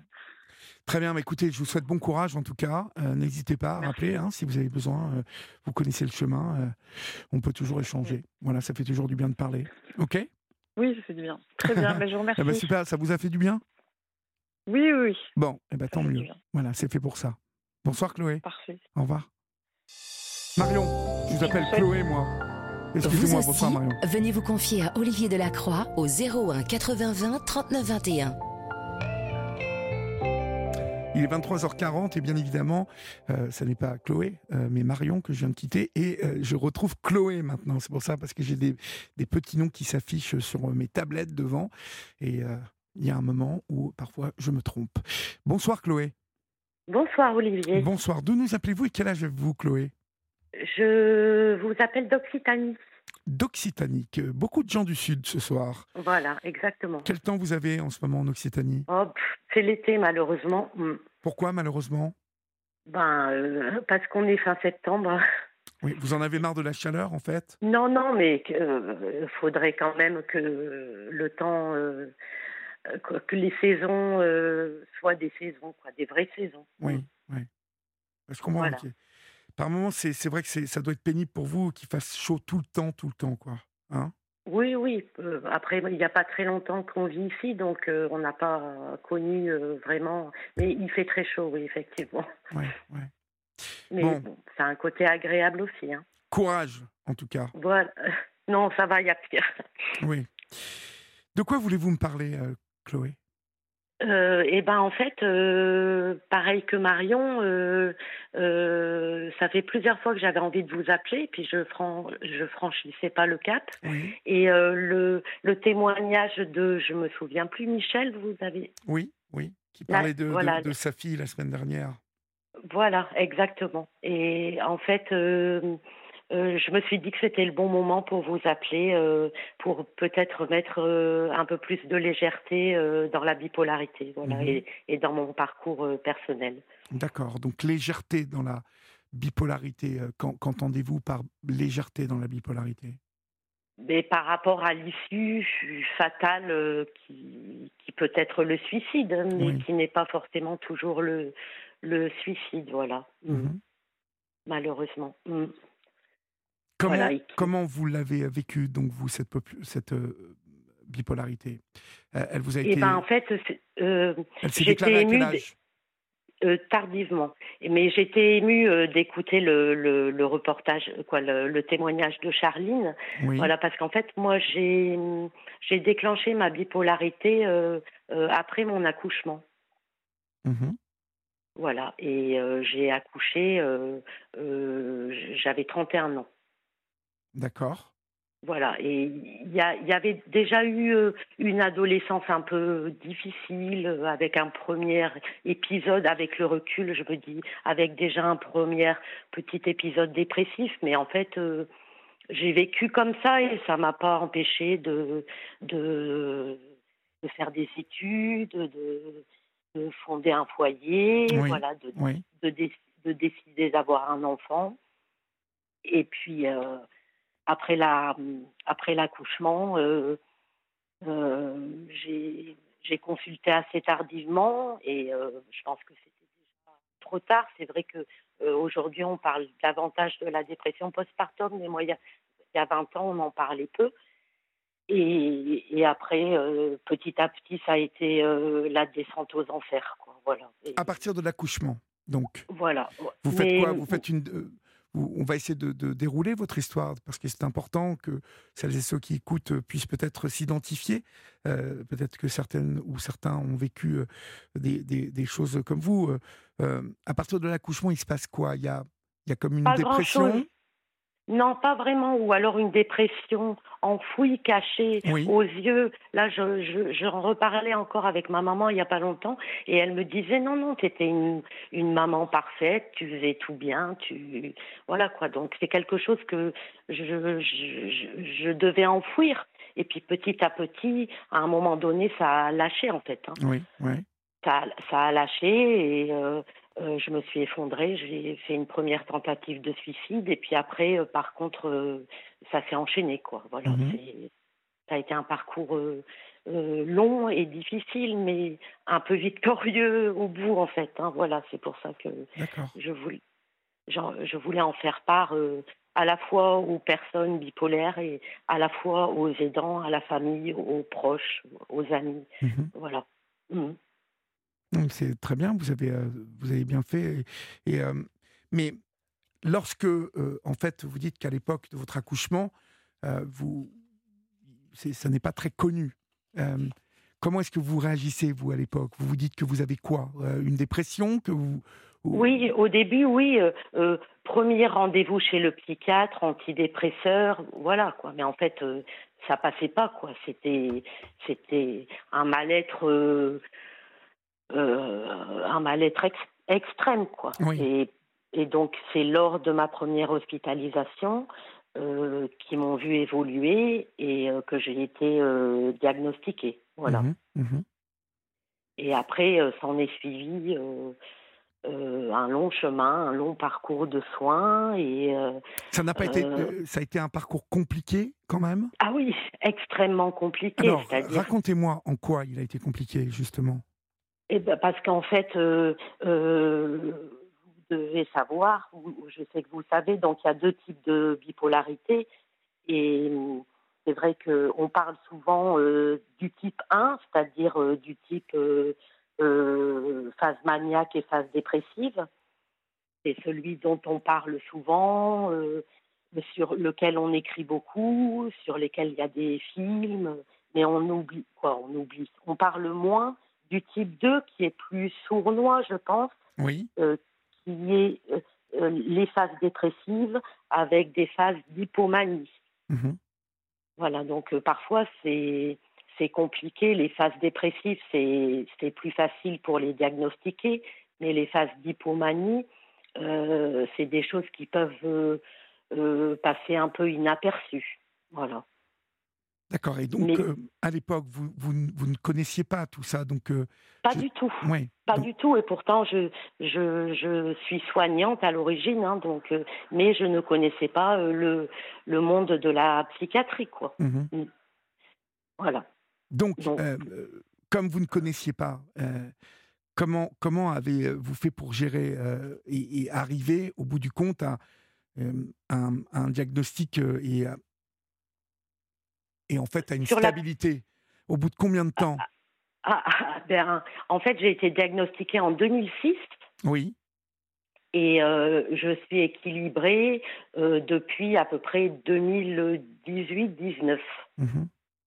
voilà. et ça fait pas longtemps, oui. Voilà, et pendant donc ces 12 années à peu près, ce laps de temps, je n'ai fait que euh, euh, structure de soins, domicile, structure de soins avec quand même, des euh, une, voilà, une longue errance quand même Exactement. médicale. Une, voilà, toujours toujours traité avec les mêmes personnes, les mêmes professionnels, oui. mais mais mais avec une une errance médicamenteuse, je dirais, Mmh voilà, avec parce que chaque bipolaire est différent, chaque bipolaire euh, réagit différemment au traitement, oui. et, et du coup, euh, du coup, c'est compliqué, très compliqué. Et, et, pourtant, on dit que euh, la personne bipolaire a du mal avec l'observance du traitement, et moi, c'était pas du tout mon cas. Je, je prenais mon traitement, mais, mais malgré ça, selon la dose, selon la molécule, c'était compliqué. Oui. Voilà. Et, à partir de quand vous avez été, pour vous, stabilisé, en fait? À partir de, de, de, de, quand vous vous estimez stable? Eh ben en fait, euh, j'ai pris une grande décision qui a été très très difficile à prendre. Euh, mon psychiatre ne voulait pas, ma famille ne voulait pas. C'est le jour où j'ai décidé d'arrêter de travailler. D'accord. Ok. Vous avez, voilà. ouais.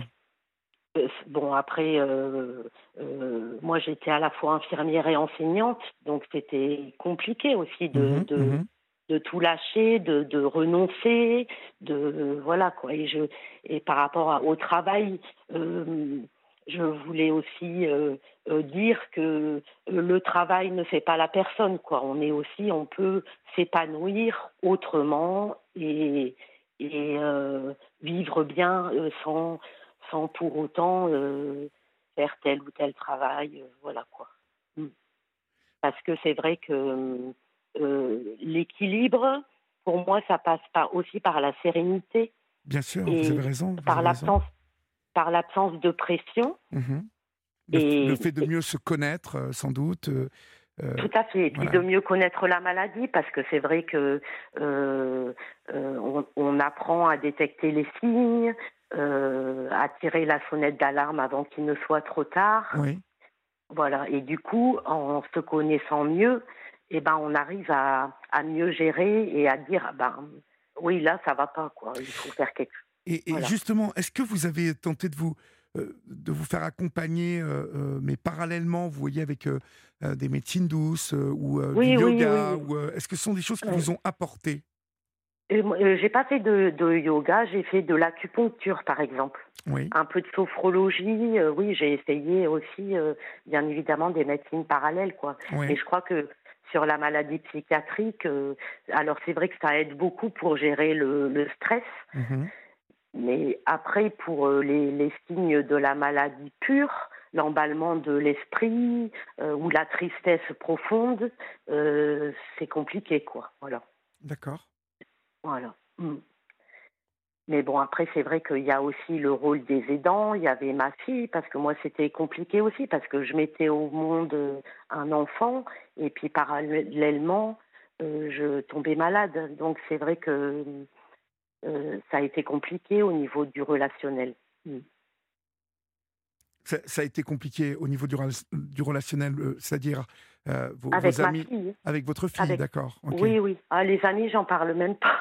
Les amis, c'est les amis euh, quand tout va bien, ils sont là, mais voilà, quand vous avez quelqu'un qui est au fond du trou pendant des mois et des mois, je comprends aussi. Hein, les amis, à un moment donné, ils s'épuisent et ben tout s'effiloche et, et tout part en fait. Mhm, mhm. Mhm. Et ça, ça vous Ouais. l'avez constaté avec vos amis euh, vous avez, vous avez des amis qui vous ont laissé tomber? Ah oui, bien sûr, bien sûr, parce que mais je comprends aussi. Euh, euh, ils téléphonent, on répond pas, on est cloîtré. On, on- Moi, je faisais beaucoup, beaucoup de dépression mélancolique très grave. Oui. Donc c'est vrai que euh, je comprends. C'est c'est humain en fait, hein, et puis ça ça renvoie à l'autre ses propres souffrances, ses propres euh, difficultés, et du coup, euh, voilà. Mm. Oui, mais, mais euh, bon, ça envoie à l'autre, pas obligatoirement. ils sont pas, les gens sont pas obligés de, de, bah, de, de s'auto, enfin, se comparer à vous. y a- y a- la bipolarité, c'est quand même un truc lourd, donc Oui, oui, tout à fait, tout à fait. Mm. c'est lourd. Donc, euh, enfin, vous, vous remettre un peu ça sur vous, je trouve ça un peu, un peu dur, quoi. Mais je pense que c'est plus euh, euh, un problème de recul, euh, ou alors, moi, la phrase qui me faisait très mal, qu'on dit tous les jours, hein, c'est ça va. Voilà. Ben non, ça va pas. Le problème, c'est que ça n'allait jamais, en fait. Quoi. Oui, oui. Voilà. Donc, c'est des, petits, des petites phrases comme ça du quotidien, mais qui, qui peuvent blesser, parce Oui, que oui, bien évidemment, on a, on a une hypersensibilité très développée. euh, on a, on voit pas le monde comme les autres et moi je me suis toujours sentie différente. Oui. Mais après on arrive, on- même jeune, on n'arrive pas à, à, à mettre des mots sur ce qu'on ressent quoi. Mhm. Voilà. D'accord. Bah, écoutez, c'était euh, super de d'échanger avec vous, euh, ma chère Chloé. J'espère Voilà. que tout va bien maintenant, que vous êtes. euh, Oui, rien, rien. Quoi, euh, la vie n'est jamais linéaire, mais c'est vrai que je, j'ai, je me suis mariée, j'ai, j'ai, euh, j'ai une certaine stabilité, et du coup, c'est vrai que on voit, on voit la vie un peu différemment, quoi. Mais euh, Voilà. ça, ça ne vous a pas empêché donc de, de vous marier, d'avoir une vie de famille, euh, de, de vous faire des amis? Ouais, mais tout, tout ça, c'est plus compliqué pour moi que pour quelqu'un, euh, entre guillemets, de, de, sans pathologie, quoi. Parce Oui, que oui. comme on vit, comme on vit les, les émotions à 360, et ben du coup, euh, c'est vrai que pour la personne qui nous accompagne, c'est toujours, euh, faut qu'elle s'adapte, faut qu'on arrive à trouver euh, un juste milieu au niveau de la communication, au niveau des émotions, et euh, euh, voilà Mhm. quoi. Très bien, ben, merci Chloé euh, pour euh, Et ben merci à votre vous. témoignage Olivier, ce soir sur l'antenne d'Europe 1. Et puis, euh, courage à vous. Et puis, euh, merci pour euh, ce côté lumineux parce que, encore une fois, c'est exemplaire que vous important. témoignez. Mm. C'est important de dire qu'on peut s'en Voilà. sortir. Vous avez raison. Voilà, et puis merci pour euh, votre émission. Je vous en prie. euh, On vous embrasse. soirée. On vous embrasse Au très fort. Au revoir. Il est minuit passé de 3 minutes. Vous êtes euh, sur la libre antenne d'Europe 1. Et euh, vous le savez, nous sommes en pleine Coupe du Monde de rugby. Et euh, à ce sujet, euh, vous savez que à l'occasion de cette Coupe du Monde de, de rugby qui a lieu en France depuis le 8 septembre, Europe 1 propose un podcast événement inédit, les géants du rugby au micro. Vous êtes vraiment chanceux de Manon Fossat. Il y a les légendes du 15 de France euh, qui confient euh, à Manon leurs souvenirs euh, personnels de Coupe du Monde depuis la toute première organisée en Nouvelle-Zélande en 1987 jusqu'à la finale perdue in extremis. Euh, aïe aïe aïe, je me rappelle, en 2011. Découvrez dès maintenant le cinquième épisode. Marc Lièvremont, l'entraîneur des sales gosses du Mondial 2011. C'est un podcast à écouter partout, tout le temps, sur toutes les plateformes d'écoute et sur europe1.fr et bien évidemment votre application Europe 1 Podcast Les Géants du Rugby, un épisode par semaine. Il est euh, minuit 4 et nous accueillons Seta maintenant. Bonsoir Seta. Oui, bonsoir. Bonsoir. D'où nous appelez-vous Seta? De Palaiso dans le 91. D'accord. Et quel âge avez-vous? 38 ans. D'accord. De quoi voulez-vous me parler Seta? Dites-moi. bah, De mon fils de 11 ans, Oui. qui est, qui est autiste sévère, qui est placé dans un, dans un appartement par l'aide sociale à l'enfance. Euh, c'est un enfant qui, euh, qui a un handicap de 80%, qui est non-verbal, qui porte deux couches euh, de jour comme de nuit, Oui. qui a aucun moyen de communication, euh, qui subit de la maltraitance par les éducateurs qui s'occupent de lui et qui ne sont pas du tout formés à l'handicap et encore moins à l'autisme. Je vous écoute, hein, Ceta. Il a été, Oui. il a été placé euh, il, y a, il y a combien de temps, ce petit? Depuis le 18 octobre 2022. D'accord. Et euh, pourquoi a-t-il été placé? Parce qu'il était avec vous. Il était avec moi. En fait, euh, ça fait six ans qu'on est en liste d'attente euh, pour les, dans les IME, pour Oui. intégrer l'IME. On n'a eu que des refus. Donc, l'avocate qui me représente actuellement, je, je lui avais posé la question si elle connaissait pas justement euh, une association ou un moyen pour que mon fils il puisse être pris en charge euh, avec des soins. Alors, Oui. du coup, elle me propose euh, une association qui s'appelle Le Silence des Justes. Oui. Euh, je me mets en lien avec eux et ils me disent que les enfants qui sont chez eux, c'est des enfants placés et qu'il faudrait une ordonnance d'une juge. Alors par la suite, je leur dis bah écoutez, j'ai dans quelques mois j'aurai un retour chez la juge. Je lui ferai part en fait de mon souhait qu'il puisse intégrer euh, l'élément en question. Oui. Oui. Oui. Alors euh, arrivé chez la juge, euh, je lui fais part de, de l'association, etc. Elle me dit ok. Et sauf que malheureusement, ça ne s'est pas du tout passé comme ça en fait.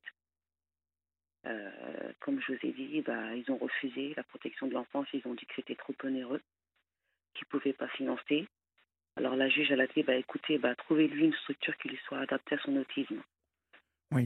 Et la protection de l'enfance, ils disent qu'ils ont trouvé justement une association qui s'appelle la PIS, qu'ils ont euh, une IME qui leur appartient, que la journée, il irait en IME et que le soir, il irait dormir dans une structure pour euh, polyhandicap qui appartient euh, notamment aussi à l'association en question. Et euh, cette ordonnance, elle avait été, euh, elle avait été ordonnée euh, au mois de juin. Finalement, vu qu'il ne peut pas aller au silence des justes, bah, le 18 octobre, on me dit c'est bon, on lui a trouvé, il va aller à la PIS, à l'association, il y a l'IME qui leur appartient. Sauf que à l'heure actuelle, il n'est toujours pas en IME et il est depuis dans un appartement tout seul avec des éducateurs qui le maltraitent. Il n'y a pas d'enfant avec lui. Il est tout seul dans l'immeuble. Tout seul. Il est tout seul. Il est tout seul. J'ai Mais- des certificats médicaux. Mais il y a quand même, des- il y a, il quand même quelqu'un qui s'occupe euh, de, de, de, de lui. Il y a quand même des éducateurs autour de lui. En fait, euh, il y a quatre éducateurs qui se relaient. Oui. En fait, il y en a deux qui s'occupent de lui euh, le matin et deux autres le soir. Il n'a pas de jeu, il n'a rien. Ils ne le sortent pas. Il s'automutile en plus de la maltraitance qu'on lui fait subir, en fait, qu'on le tabasse, quoi, en fait, clairement. J'ai des certificats médicaux, j'ai le médecin traitant qui l'a vu, qui a dit qu'elle a constaté des hématomes sur son corps avec des dermabrasions de 10 cm. Un pédopsychiatre qui le suivait avant son placement, qui dit que l'endroit où il est, que, n'est- que c'est pas du tout adapté à son autisme, Oui. qu'il devrait être dans un endroit spécialisé, et vraiment adapté à son autisme, qu'il est en danger où il est. Et euh, le 18, euh, le 18 juin 2023, on est en retour chez la juge, sachant qu'on a écrivé des courriers, des requêtes. euh, elle n'a jamais répondu à nos courriers ni à, ni à nos requêtes. Et le 18, euh, le 18 juin, je lui disais que mon fils il est vraiment en danger où il est, que je m'inquiète pour mon fils, qu'il est vraiment en danger où il est. Et le 26, euh, le 26 juin, Oui. apparemment, il se serait défenestré de son appartement où il est, euh, sachant qu'il y avait quand même des éducateurs qui étaient censés s'occuper de lui. Le directeur qui m'appelle euh, à 15 heures, me disant que mon fils à midi, bah, qui se serait défenestré. Donc euh, je lui demande des explications. Il me dit tout va bien, ne vous inquiétez pas, ne venez pas. Oui. Il a 11 ans. Il, il- il s'est défenestré. euh, il est tombé, en fait. Il est tombé. Il Oui. est tombé. Je sais pas, peu importe ce qu'on dit, il a chuté. euh, En tout cas, mon fils, il est passé par la fenêtre. Oui, je, comprends, il est passé par la fenêtre, d'accord. Oui, mais au moment des faits, en fait, les, éducateurs, bah, le, le, directeur, d'après ce qu'il m'a dit, il nettoyait, il y avait une éducatrice qui nettoyait sa chambre, oui. qui avait laissé la fenêtre grande ouverte. Ensuite, elle est partie pour nettoyer le frigo. Et le deuxième, bah, lui, il était euh, en train de nettoyer l'appartement. Donc, en gros, euh, on m'explique pas, il n'y a aucune explication. On ne sait pas quand comment ça s'est passé, combien de temps il est, resté en bas, en fait. Euh, incroyable. Moi, on m'a appelé à 15 heures, 3 heures après les faits. Il a été transporté par le SAMU deux heures et demie après. Et il est arrivé tout nu à l'hôpital. Les ongles tout noirs, les pieds tout noirs horrible. Et euh, suite à son hospitalisation, euh, on a su qu'il avait un staphylocoque doré, une infection urinaire. Il avait attrapé aussi un virus. Oui. Et j'en passe. J'en passe. Donc euh, j'ai eu mon retour de chez la juge le 26, le 18 juin, comme je vous disais. J'avais fait peur, enfin, je lui avais fait part de, de mes inquiétudes, de, de mes peurs. Elle n'a rien voulu entendre. Elle dit qu'elle fait confiance à la protection de l'enfance, que c'est de ma faute, que c'est moi qui ai un problème psychique, que la protection de l'enfance, euh, ils sont dans l'intérêt de l'enfant, euh, que tout va bien, qu'il n'a pas perdu du poids, qu'il n'a pas d'hématomes, peut-être que les hématomes, il se les fait chez moi. C'est incroyable. C'est incroyable. Il a eu comme 10 jours d'hospitalisation. Donc son délibéré, bah, elle, a, elle a fait le, elle a donné le 28, sachant que le 26, mon avocate, elle a appelé pour lui dire bah, les peurs de la maman se sont avérées. Elle n'a pas voulu revenir sur son jugement.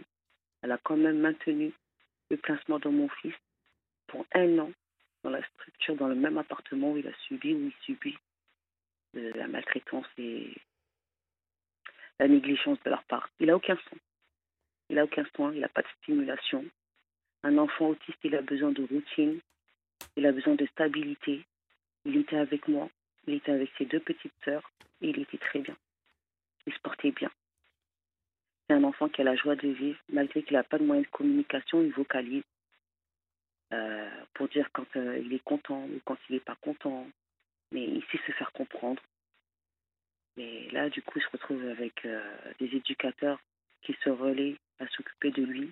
Chaque semaine, c'est des éducateurs différents ils sont toujours pas formés à son autisme.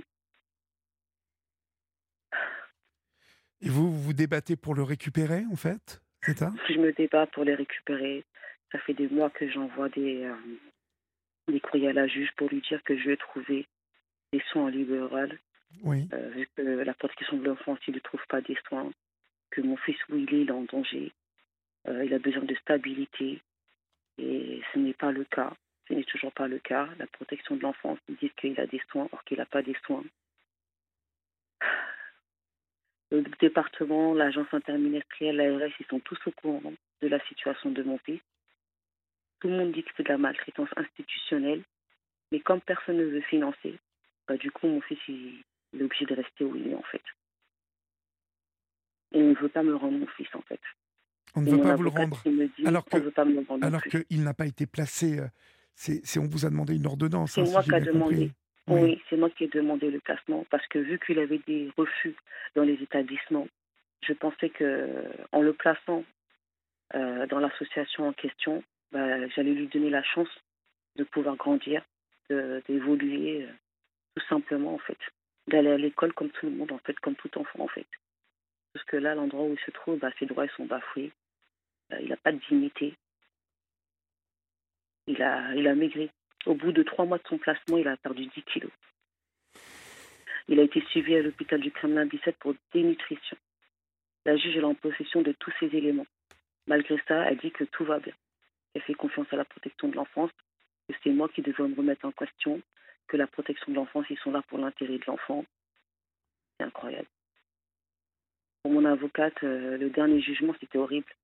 Elle disait que jamais mon fils irait au silence des justes, que la protection de l'enfance, ils ne peuvent pas prendre tous les malheurs du monde, que si je ne suis pas contente, j'ai qu'à financer les 4 000 euros. Mais d'ailleurs, je ne peux pas, je ne pourrai pas financer non plus les 4 000 euros. Ensuite, elle regarde la protection de l'enfance. ils se font des sourires. mon avocate, pendant toute l'audience, elle me disait arrêtez de parler, on ne vous écoute pas. C'est plié, c'est plié.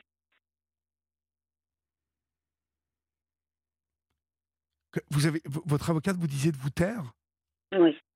Bah, parce qu'en fait, quand la juge a me donné mon temps de parole, bah, parler à côté avec la protection de l'enfance et rigoler, en fait, on n'écoutait pas, en fait. J'étais pas respectée, j'étais pas écoutée. On lui a ramené euh, des dossiers, enfin un dossier, comme je vous ai dit, des attestations, des certificats. Elle n'a rien voulu savoir. Elle n'a pas pris le dossier. Elle a dit elle fait confiance à la protection de l'enfance. Ils disent que tout va bien, bah tout va bien. On est sorti de l'audience. Elle a pris le dossier. Elle a déposé sur son bureau. Et on est sorti sans qu'elle ait ouvert, en fait. Au bout de 15 minutes, elle disait c'est bon, je vais renouveler mon, ordonnance de placement. Et elle rigole. Oui, c'est. Euh, là, vous êtes euh, vraiment. Euh, c'est encore un dossier qui est mal engagé, malheureusement. En fait, votre avocate, elle en dit quoi, en fait? Elle, elle vous dit qu'il faut arrêter que vous vous battiez ou qu'est-ce qu'elle qu'est-ce vous dit? Du tout, du tout. Elle me dit là, comment c'est? Bah, Comment c'est parti? Il nous reste que la médiatisation. Je suis face à une juge qui ne répond pas à mes requêtes, qui répond pas à mes courriers. je me sens impuissante en tant qu'avocate. Je suis pas écoutée. Elle me dit que là, la dernière chose qu'on peut faire, de faire la médiatisation, de médiatiser en fait. Mhm. Voilà, et c'est ce que je fais depuis. Il y a une semaine, il y a le Parisien qui m'ont interviewé. Euh, un jour après, j'ai France 3 qui m'ont contacté. Ils ont aussi euh, publié un article concernant mon histoire.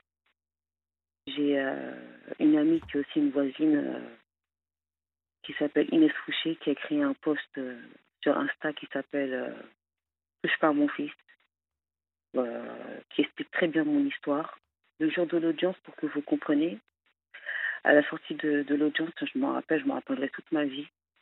j'ai fondu en larmes. Je ne comprenais pas cette injustice, je ne comprenais pas pourquoi on s'acharnait sur moi, pourquoi on peut laisser mon fils, un enfant de 11 ans, qui a déjà un handicap, c'est pas facile pour lui, qui n'a pas de scolarité, qui n'a pas de soins, comment on peut le laisser dans cette situation en fait? Mhm. Ses droits en tant qu'enfant sont existants. Je ne suis pas écoutée, il n'est pas écouté non plus. Et euh, je me sens impuissante face à ces systèmes en fait. Elle a, elle a écrit euh, un post euh, sur son compte Facebook en expliquant en fait l'audience. Et ça a été vu pour, par plus de 900, 900 personnes, et, qui résument vraiment la situation. Vraiment. Mais donc, du coup, qu'est-ce qui vous reste comme recours, CETA euh, On a fait appel. On a fait appel avec la juge. Qu'est-ce qui me reste, comme je vous dis, comme je vous l'ai dit? Bah, C'est la médiatisation. Être entendu, en fait. Parce que sinon, c'est une, une histoire qui va rester dans l'ombre va rester aux oubliettes. Et euh, comme mon avocate m'a dit, si je ne médiatise pas, on ne rendra pas mon fils avant ses 18 ans. Donc euh, moi, je dénonce un placement abusif. Et... Oui. Je suis peinée pour mon fils. Je suis bah, attristée. Bah oui, puis vous, vous n'avez pas votre fils en plus, donc c'est pas. Je ne l'ai pas avec moi, non. Je récupère un week-end sur deux à chaque retour au domicile, c'est la même chose. L'eau, elle est marron quand je le lave. La première chose qu'il fait dès qu'il arrive, il me réclame à manger et à boire. La première chose qu'il me fait. Ensuite, il mange, il boit. Et euh, je vais lui prendre son bain. Et euh, pendant que je lui prends son bain, bah, je constate euh, des hématomes sur son corps. Et en plus de la maltraitance qu'on lui fait, il s'automutile lui-même. Et à un moment, euh, il a dû être dans une grande euh, angoisse. Il s'est euh, mordu le pouce jusqu'à qu'il a perdu la moitié de Oh là là. Il se mord à 100, vraiment. Il se mord jusqu'à 100, vraiment. Et l'endroit où il est, quand je vais en parler avec les éducateurs, je dis mais quand il y a des signes de maltraitance sur son corps, qu'est-ce qui se passe en fait concrètement? On me dit que bah, en fait, les directeurs, ils viennent, il constate et il se passe rien en fait concrètement. Il me dit que dans l'appartement où il est, il est vide, qu'il n'y a rien. Donc suite à ça, j'ai contacté euh, la protection de l'enfance euh, pour leur faire part en fait de mes inquiétudes. Vraiment, Oui. ils sont partis à son appartement, mais euh, ils m'ont dit que tout allait bien parce que son appartement il n'était pas sécurisé. Comment on peut mettre un enfant tout seul dans un appartement, dans un appartement quasi vide, sans jeu, sans stimulation, avec des personnes non formées à l'autisme, à son handicap, et dans un appartement surtout où il n'y a pas de sécurité, surtout. Et que la protection de l'enfance, ils sont partis dans son appartement. Et qu'ils m'ont dit tout va bien. Oui, le, le problème. L'association, l'association où j'aurais aimé que mon fils il aille, il demandait que 4 000 euros. Il, a eu, il aurait eu tous les soins dont il a besoin, vraiment. 4 000 euros, il demandait? Ouais. Alors que les GME, c'est beaucoup plus. 7, 8, 9 000 euros. Vous voyez? Ça veut dire que c'était rien pour la protection de l'enfant. Le fait est que mon fils il soit placé. Euh, ils ont quand même par mois entre 20 et ils touchent entre 20 et 25 000 euros par mois. Mhm. Donc ils ne peuvent pas dire qu'ils n'ont pas les moyens. Non, mais il y a euh, des moyens pour votre fils. hein. Il y a des moyens. c'est certain. C'est- sûr. Il y a des moyens, Oui. ça je vous le dis.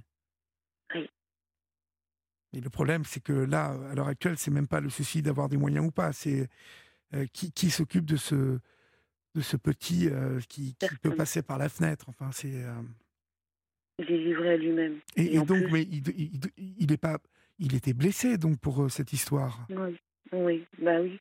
Il a eu des plaies ouvertes, au niveau, surtout au niveau du genou. Et pour que vous compreniez, hein, tout ça, ça s'est passé le 26 juin. Et à l'heure actuelle, ces plaies, elles se sont toujours pas refermées. J'ai peur qu'il rattrape encore une infection ou autre. Et euh, euh, il, a, il a les ce qui prouve qu'il est toujours dans des couches souillées, qui peut expliquer aussi euh, une infection urinaire en fait. Il a toujours des hématomes sur le corps. Parfois, il se réveille plusieurs fois dans la nuit. Je suis obligée d'aller le voir pour le rassurer, pour lui dire qu'il est à la maison, que, que je suis là, qu'il est en sécurité avec moi. Il peut faire tout ce qu'il veut avec lui. C'est un enfant qui parle pas. C'est un enfant qui parle pas. Qui, même quand il a mal quelque part, il, a, il est en incapacité de dire où est-ce qu'il a mal, en fait. Et c'est ça qui me déchire le plus, en fait. On est en France, on est dans un pays de droit. Comment Ça ne devrait pas exister? Pourquoi on ne me rend pas mon fils? On ne donne clairement pas des soins. On le met délibérément en danger. Il est en danger où il est. Depuis le début, je le dis, il est en danger. Je pensais que en passant, vraiment qu'il allait avoir des soins pour son bien-être à lui. Vous voyez, comme j'ai deux autres enfants aussi, Oui. je pensais que j'allais avoir du temps pour moi, lui donner la chance de grandir, de s'épanouir, de qu'il puisse avoir un moyen de communication, évoluer, vraiment. Mais en fait, non, c'est tout le contraire. J'aurais jamais pensé, j'aurais jamais pensé. On est arrivé là, vraiment. Ah, Je veux bien vous croire. D'autant plus que si vous n'aviez pas demandé euh, au début, euh, enfin, je veux Je dire, ne le placement, il a été ordonné euh, dans des conditions très, très curieuses. En tout cas, Oui. plus que. C'est moi qui ai demandé le placement. Donc comment, pourquoi, si la protection de l'enfance, je ne trouve pas?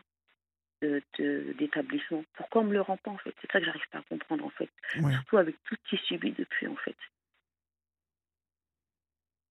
Ouais.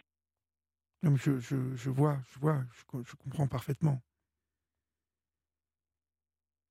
Le, le souci aujourd'hui, c'est que on va pas vous le rendre si euh, personne va vous le rendre si euh, vous, vous, vous ne vous battez pas en fait, parce que si, si vous ne faites pas valoir le, le, le fait euh, justement de que, que, que votre enfant en fait il a été placé euh, sur demande euh, Enfin, en fait, c'était un arrangement avec l'ASE, en fait, cette histoire.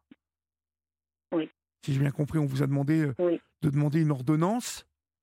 Oui. C'est- ça? En fait, pour qu'il aille à l'association en question, Oui. des juges, il fallait une ordonnance d'une juge en fait. Avant ça, j'avais jamais eu de lien avec l'ASE en fait. Mais suite à cette ordonnance, euh, l'éducateur de l'AMO, il me dit que bon, maintenant, ce sera la, l'ASE qui vont prendre en charge les démarches euh, pour que votre fils il puisse euh, aller à l'association en question. Oui. Sauf que, comme je vous disais, bah, finalement, ça s'est pas du tout passé comme ça, en fait. Non, non, mais j'ai Ils bien, j'ai bien compris. Qu'il irait dans une, dans, un- dans une association qui s'appelle la PIS. Et ils ont deux ME qui leur appartiennent. Et que la journée, il irait dans l'IME en question. Et que le soir, il irait dormir dans une structure pour polyhandicap. Oui, oui. Ça n'a jamais été le cas. J'ai bien compris, ça s'était passé comme ça. Oui. On l'a fait à l'envers, en fait. J'ai fait confiance. J'ai fait confiance. Je le regrette amèrement. Ben oui, parce que vous, enfin, voilà, vous, vous avez fait confiance sur euh, Oui. le, le fait que, enfin, il était hors de question que votre fils soit placé à la base. C'est ça. Bah, en fait, que c'était euh, même si il est placé, parce que comme le monsieur me l'avait dit de l'association Les Silences des Justes, les enfants qui sont chez eux, c'est que des enfants placés. Mais moi, je me dis que je le verrai les week-ends, en fait. Vous voyez. Et le Mhm. plus important, c'est que je me disais qu'il allait avoir des soins, qu'il allait évoluer. Vous voyez. Et qu'il allait pouvoir euh, apprendre à être plus autonome, en fait. Oui. Oui, j'ai bien, j'ai bien saisi. J'ai À bien 11 saisi. ans, je me dis que je ne sais pas. euh, Il faut que faut qu'il grandisse, il faut qu'il évolue. Et moi, je suis pas formée à l'autisme. Enfin, à l'époque, j'étais pas encore formée à l'autisme. Mais malgré que je me suis formée à l'autisme, Il, il a des frères et sœurs, en fait? Il a des frères et sœurs? Euh, il a une sœur de 5 ans et la dernière qui a un an et demi. Mhm. Oui, quand on vient, quand on le récupère, enfin, quand il vient, il passe des week-ends en famille, euh, euh, il mange, il dort, il dort énormément. Oui. Et quand euh, les soirs où il dort, euh, il- me réveille plusieurs fois dans la nuit, bah, j'ai remarqué c'est surtout, ça va être des moments où son corps il va être vraiment marqué par les hématomes. En fait. Mhm, mhm. Et quand il est malade, on ne le ramène pas chez le médecin. Moi, ils savent très bien que je ne peux pas l'emmener chez le médecin parce que mon médecin traitant ne travaille pas le week-end. On me le ramène les vendredis soirs à 18h. Parfois, on me le ramène même à 21h30, au lieu de 18h. Parfois, on oublie même de me le déposer. Et euh, au moment où on oubliait de me le déposer, bah, je les appelais en fait.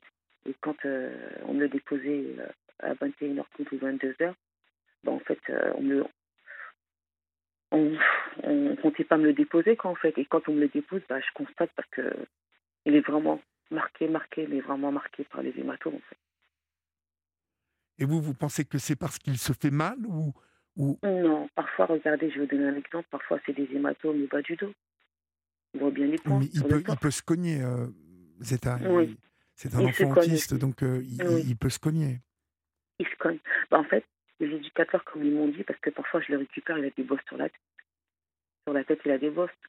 Et quand je, quand je leur pose des questions, pourquoi il a des bosses sur la tête, Oui. bah, on me dit bah, parce qu'il est tout seul dans, son appart, dans sa chambre et il se cogne la tête en fait. Il est en pleine crise en fait.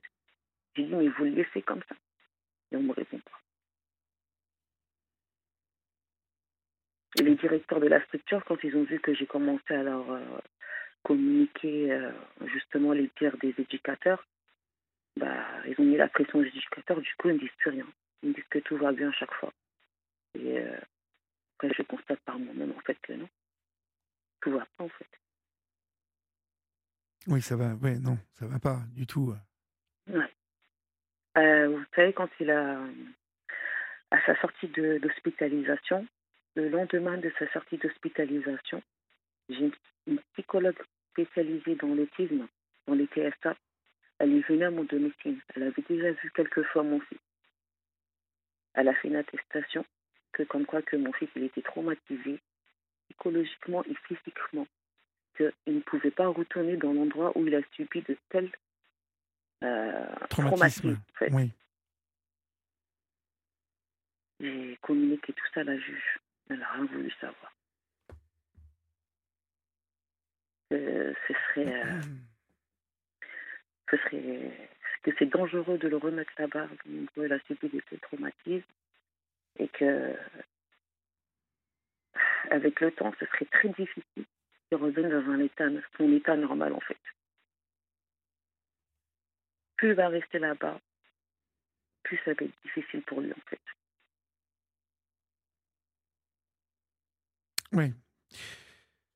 Je ne sais pas trop, trop, trop quoi vous dire. Le problème, c'est que euh, le placement s'est fait tellement dans des euh, conditions particulières que c'est compliqué. J'espère que ça vous, voilà, que, que la situation peut s'arranger, mais seul votre avocate peut, peut, vous dire quels sont vos recours par rapport à, à cette situation-là. Euh, euh voyez Elle dit qu'on a fait appel et que la juge ne répond pas à ses requêtes. À partir du moment où la juge ne répond pas à ses requêtes, elle dit qu'elle se sent impuissante, on ne peut rien faire. La seule chose qu'on peut faire, c'est médiatiser. Et, et vous, vous, vous, dites que le, le, Parisien vous a appelé il y a quelque temps? Ils, m'ont, ils étaient venus à mon domicile, ils m'ont interviewé. Alors, et pourquoi en fait? C'est votre avocate qui les a prévenus? Euh, Non, non, c'est pas mon avocate qui les a prévenus en fait. C'est, euh, je sais plus c'est par quel biais, mais en tout cas, ils ont eu vent. Euh, ah oui, excusez-moi. C'est euh, mon ami que, comme je vous disais euh, précédemment, qui m'a créé euh, le, le, poste de mon fils euh, Touche pas mon fils sur Insta. Oui. Elle a un ami qui travaille au Parisien. Et du coup, elle a parlé de mon histoire. Et directement, elle a dit oui, effectivement, c'est une histoire vraiment triste. Vraiment. Voilà. Oui, d'accord, je comprends. J'en trouve pas les mots, en fait, vraiment. Donc, euh, du coup, bah, euh, journaliste du Parisien, elle est venue à mon domicile. On a échangé quand même pendant trois heures. Pendant trois heures. Euh, elle, a, elle, a, visité mon domicile. Elle a vu que mon fils, il avait sa chambre. Il avait une belle chambre. Il a un trampoline, il a une tente. Il a tout. Il a des jeux sensoriels, des jeux éducatifs. Euh, tout ce dont il a besoin, en fait. Oui, il, était bien, euh, votre fils là-bas. Oui. J'ai même, euh, euh, j'ai quand même, j'ai eu aussi des attestations de voisinage qui disent que mon fils il était très bien avec moi, que les enfants de la résidence, bah, ils le connaissaient, qu'ils jouaient avec lui, qu'il était très épanoui avec moi, que j'étais une bonne maman, oui. vraiment, que mon fils il était toujours bien habillé, mes enfants étaient toujours bien habillés et qui ne comprennent pas en fait cette situation. J'ai aussi l'attestation de, de, la famille aussi qu'ils ont fait. Euh, la protection de l'enfance, ils disent que je suis isolée, alors que j'habite à 10 minutes de chez ma maman. Ça veut dire que si je suis fatiguée ou j'ai besoin de répit, bah, je sais que je peux compter sur ma mère, sur ma famille, vraiment. Non, je crois que, que, vous avez raison de médiatiser. De toute façon, euh, c'est ce qui vous reste vraiment à faire aujourd'hui. Oui. Euh, pardon? Non, je vous dis médiatiser la chose, c'est que c'est, c'est, vous avez raison de médiatiser la chose. Oui. Complètement. Parce qu'il oui. est certain que si personne n'en entend parler, euh, si personne n'entend parler de cette histoire, ça, ça, ça, va rester comme ça, en fait. Ouais. Que, c'est bon. ça. Vraiment. Donc, euh, j'espère que, je sais pas, un ministre, un député ou des élus vont entendre euh, mon appel en détresse. Euh, des personnes humaines, vraiment, qui seront touchées par, par mon histoire, vraiment. Mon fils, il est vraiment en danger. Ils ont, ils ont déchiré ma famille. Et il n'y a plus le, le papa? Le papa n'est plus là? Non, le papa, il n'a jamais été présent, en fait. Il n'a jamais été présent. Il n'a jamais reconnu, pour que vous compreniez. Il n'a jamais reconnu le petit En fait, euh, mon fils, comment je l'ai eu, c'est. En fait, on a violé, en fait, on a abusé de nous, en fait. D'accord. Voilà pourquoi euh, il n'a jamais reconnu. Voilà. D'accord. Je vois que. Et vous êtes dans, dans des. Dans, des, dans une situation particulière, vous, Zeta oui, c'est ça.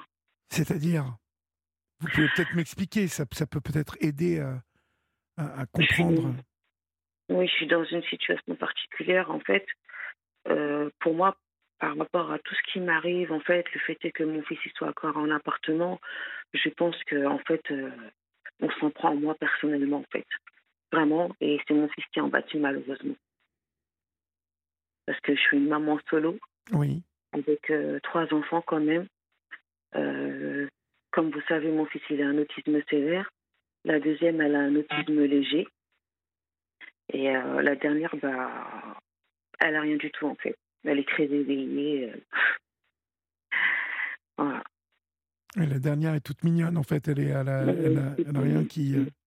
Non, non, du tout. Au contraire, elle est très en avance sur son âge. Mais... Uh-huh. Oui. Euh, en protection de l'enfance, ils disent que j'ai un souci avec les professionnels de soins, que mes soins au niveau de mes enfants ne sont pas réguliers. Or que non.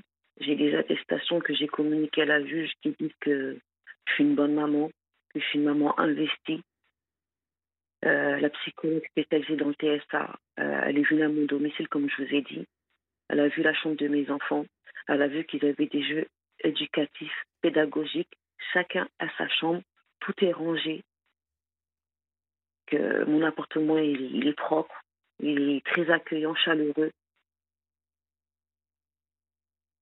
toute cette histoire, elle a démarré en fait euh, suite à mon déménagement. Oui, oui. Je me suis, en fait, j'ai déménagé parce que l'endroit où j'étais, bah, ma famille, ils ont déménagé. Du coup, je me suis retrouvée isolée. Oui. Alors, j'ai fait une demande de logement pour me rapprocher de ma famille.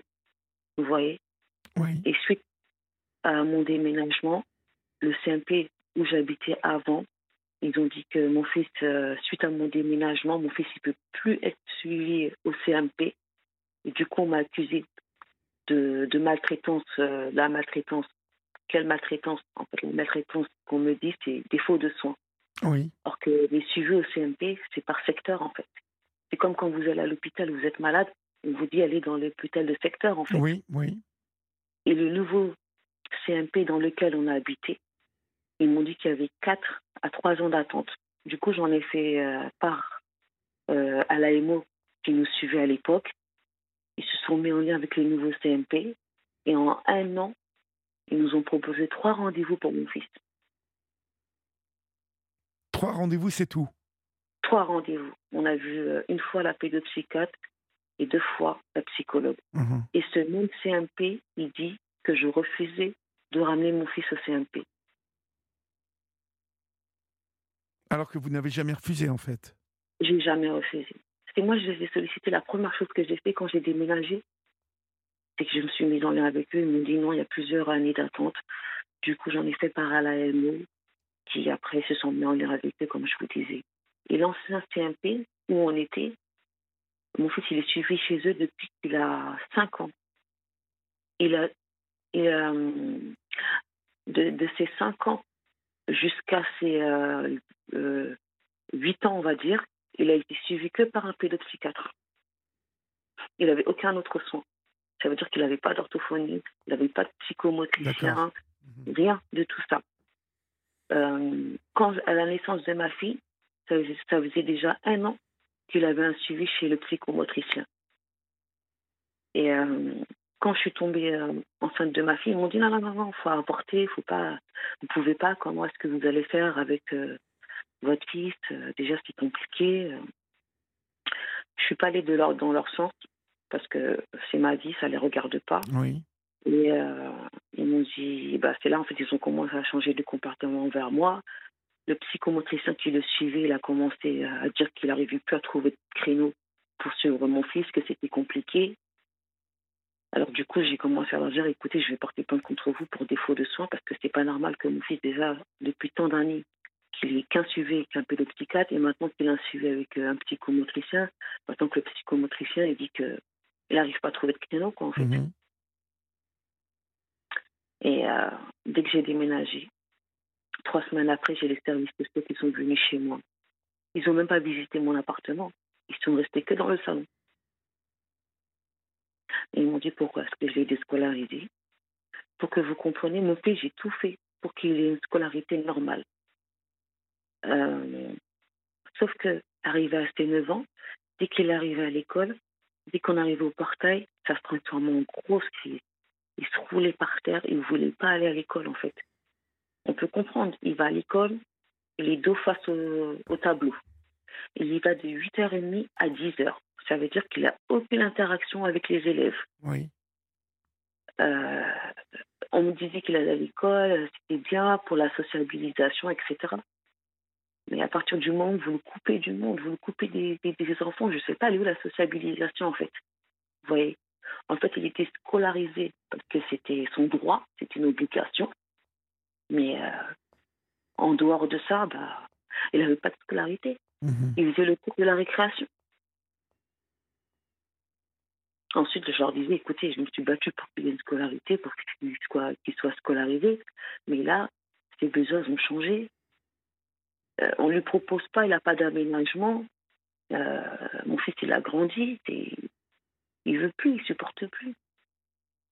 Donc, j'ai contacté l'académie pour leur faire part, en fait, euh, de, de mon de le, déscolariser. J'ai pas eu de problème. Et le CMP qui m'ont fait un problème. C'est eux qui m'ont fait un signalement pour déménagement. Pour déménagement C'est ce qui, c'est ce qui ce qu'il en est sorti. Du coup, défaut de soins, maltraitance. Pourquoi la maltraitance? Parce qu'il n'a pas de soins. La maltraitance, comme on m'a dit, c'est pas forcément parce qu'on on, on tabasse son enfant. Ça peut être parce qu'on refuse de lui prodiguer des soins. Ouais, euh, oui, ça peut, ça peut être ça. C'est, euh, vous ne le saviez pas, ça, en fait? Mais euh... du, tout, je, l'ai appris. je l'ai appris dans ce malheur. D'accord. Et par la suite, on m'a dit que, vu que défaut de soins, par la suite, bah, quand j'ai eu l'IP, on m'a dit que ma fille aussi, elle était en danger avec moi. Et on vous a enlevé votre fille aussi? Non.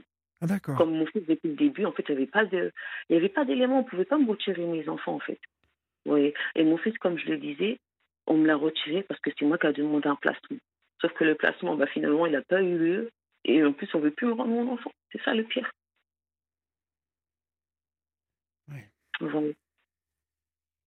Et après, comme je vous disais, j'ai eu une AMO. Et l'éducateur en question qui me suivait, il, a, il m'a diffamé, il m'a calomnié. Je n'ai pas apporté tous les éléments de tout ce qu'il disait. Euh, tout ce qu'il disait, c'était erroné, en fait. Et euh, suite à ça, là, en janvier 2022, euh, la juge elle a décidé de, de nous faire changer d'éducateur et de service. Ah et elle a rajouté ma dernière. Et elle a rajouté ma dernière. Et elle m'a dit comment vous pouvez expliquer que votre fille elle est autiste? J'ai dit mais madame, on est autiste, on ne le devient pas.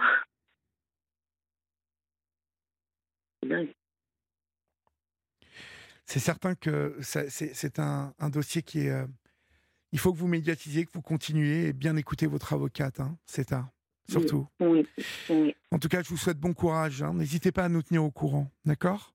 Oui, sans faute. Euh, je voudrais juste remercier déjà mon avocate qui s'appelle Sophie Janois parce que c'est une personne très humaine qui m'aide beaucoup, sachant que j'ai pas forcément les moyens pour euh, la payer. Et je voudrais remercier aussi euh, Approche Globale, Madame Baculard, qui m'aide beaucoup. Elle a créé euh, une lettre ouverte qui a été signée par plusieurs associations, euh, qu'elle a aussi euh, envoyée au ministère de la Santé, à l'ARS, l'Agence interministérielle pour leur faire part de ma situation. Mhm. Et je voudrais surtout remercier vraiment Inès, encore une fois, vraiment qui est, qui, qui est top pour moi. C'est elle qui m'aide vraiment à créer les postes, à faire la médiatisation. Et euh, tous ceux qui me suivent, qui me soutiennent, qui font en sorte qu'il soit la voix de Abdelmalik, lui qui n'a pas la chance de, de parler. Vraiment. Très bien. merci à vous aussi pour euh, m'avoir permis aussi de m'exprimer sur votre antenne vraiment, pour, m'avoir permis d'avoir euh, une visibilité par rapport à mon histoire, vraiment. Je vous en prie. Bah, écoutez, on vous souhaite bon courage surtout, d'accord? Merci, merci beaucoup. Bonne soirée, au revoir. Merci également, au revoir. Sur Europe 1, venez vous confier à Olivier Delacroix en appelant le 01 80 20 39 21. Numéro non surtaxé, prix d'un appel local.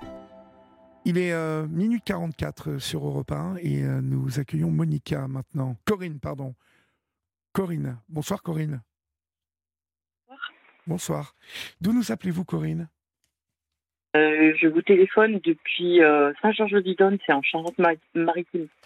D'accord. Et quel âge avez-vous? J'ai 57 ans. D'accord, très bien.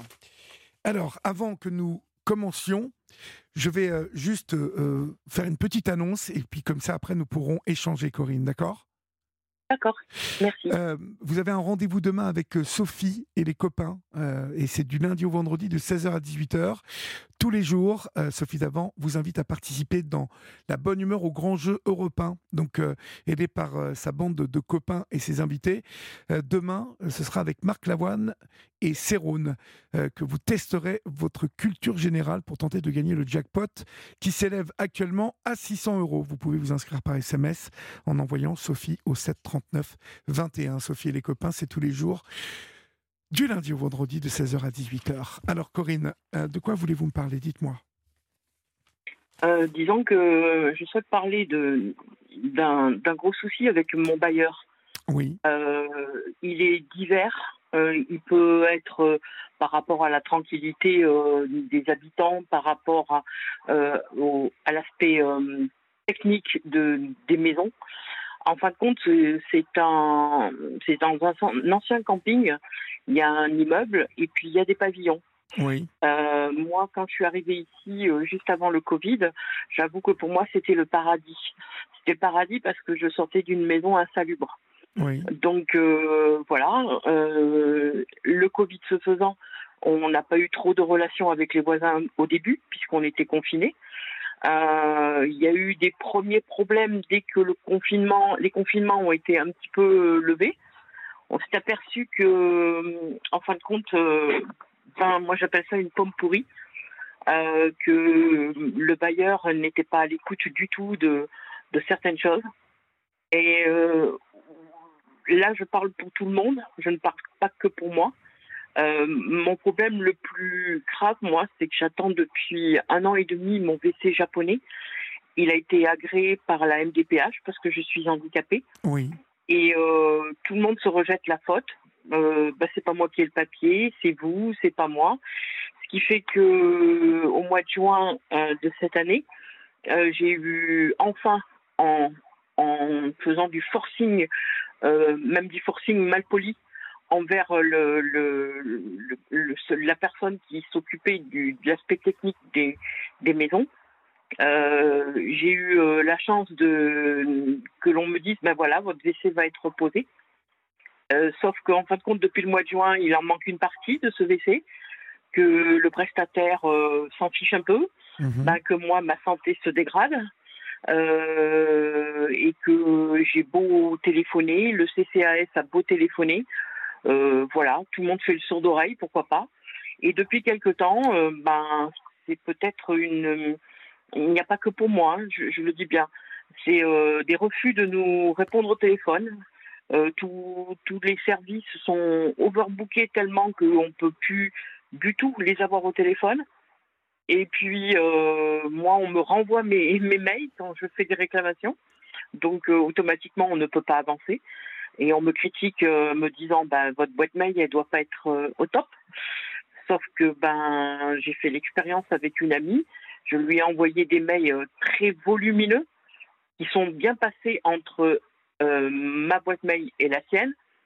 Donc on se pose plein de questions et puis et puis je pense que hum, ce bailleur fait le sourd d'oreille pour une chose très importante, en plus de tout ce qui est technique dans l'immeuble, il y a de l'eau qui coule dans, les maisons.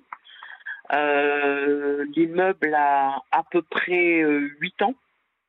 Euh, et puis, il y a des personnes qui sont pas très gentilles, qui sont en limite d'être expulsées, mais qui ne le sont pas, qui rendent le, le pardon, qui rendent notre vie comme un enfer de violence.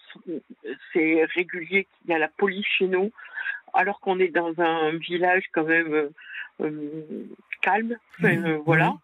Il est mignon. oui. Oui, enfin, il est mignon. Il, fait parler de lui, ce petit village, mhm. pour ces restaurants de plage qui ont été démolis, par exemple, ou, ou ces falaises qui sont, comment dire, bloquées par des barrières. C'est ce petit village-là qui, qui, qui, pour moi, quand même, est un village important. C'est le village de naissance de mon mari. Et c'est un village qu'on avait choisi. Voilà. C'est, c'était, comme je vous dis, pour nous, quelque chose de magnifique puisqu'on sortait d'une maison insalubre. Et ce que l'on voit là, c'est beaucoup aussi de violence, euh, des, choses qui, qui sont devant nos portes. Euh, on ouvre les portes. il m'est arrivé plusieurs fois d'ouvrir ma porte et de même me faire taper dessus. Et euh, les plaintes ne sont jamais arrivées au parquet. Et puis bah, le, le bailleur estime que comme on a porté plainte, eh ben, lui, il n'a plus rien à faire non plus. Donc c'est euh, c'est ce, ce manque de communication qui devient très pesant pour le quotidien. Pour euh, moi qui suis handicapée, je, je suis très fatiguée. Et, euh, et je ne peux pas continuer comme ça. Je, je, je vais quand même pas mettre des sommations au, au, tribunal à un bailleur alors que moi je paye mon loyer. Et, tout ça pour être humainement entendu. C'est euh, et c'est pas que moi. Il y a, y, a, y a, tous vos voisins, je suppose.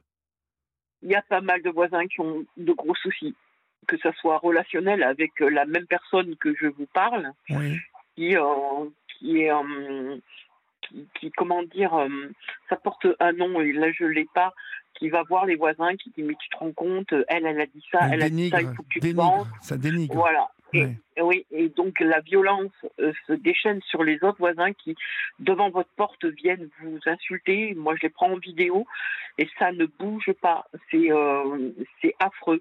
Et, et là, euh, on, on, a une relation particulière entre certains locataires de l'immeuble mhm. et les pavillons parce que justement au début ben euh, on pensait que comme le, le comme l'immeuble avait été bâti en premier et que nous on était des pièces rapportées je dis ça en souriant ben que les gens de l'immeuble étaient pas sympas et pourtant j'en trouve des très sympas mais des gens qui sont apeurés des, des, des, des gens qui qui se cachent pour qu'on se voie euh, voilà, c'est euh, voilà, on va se voir ailleurs. Comme ça, au moins, on est sûr qu'on qu'on subira pas.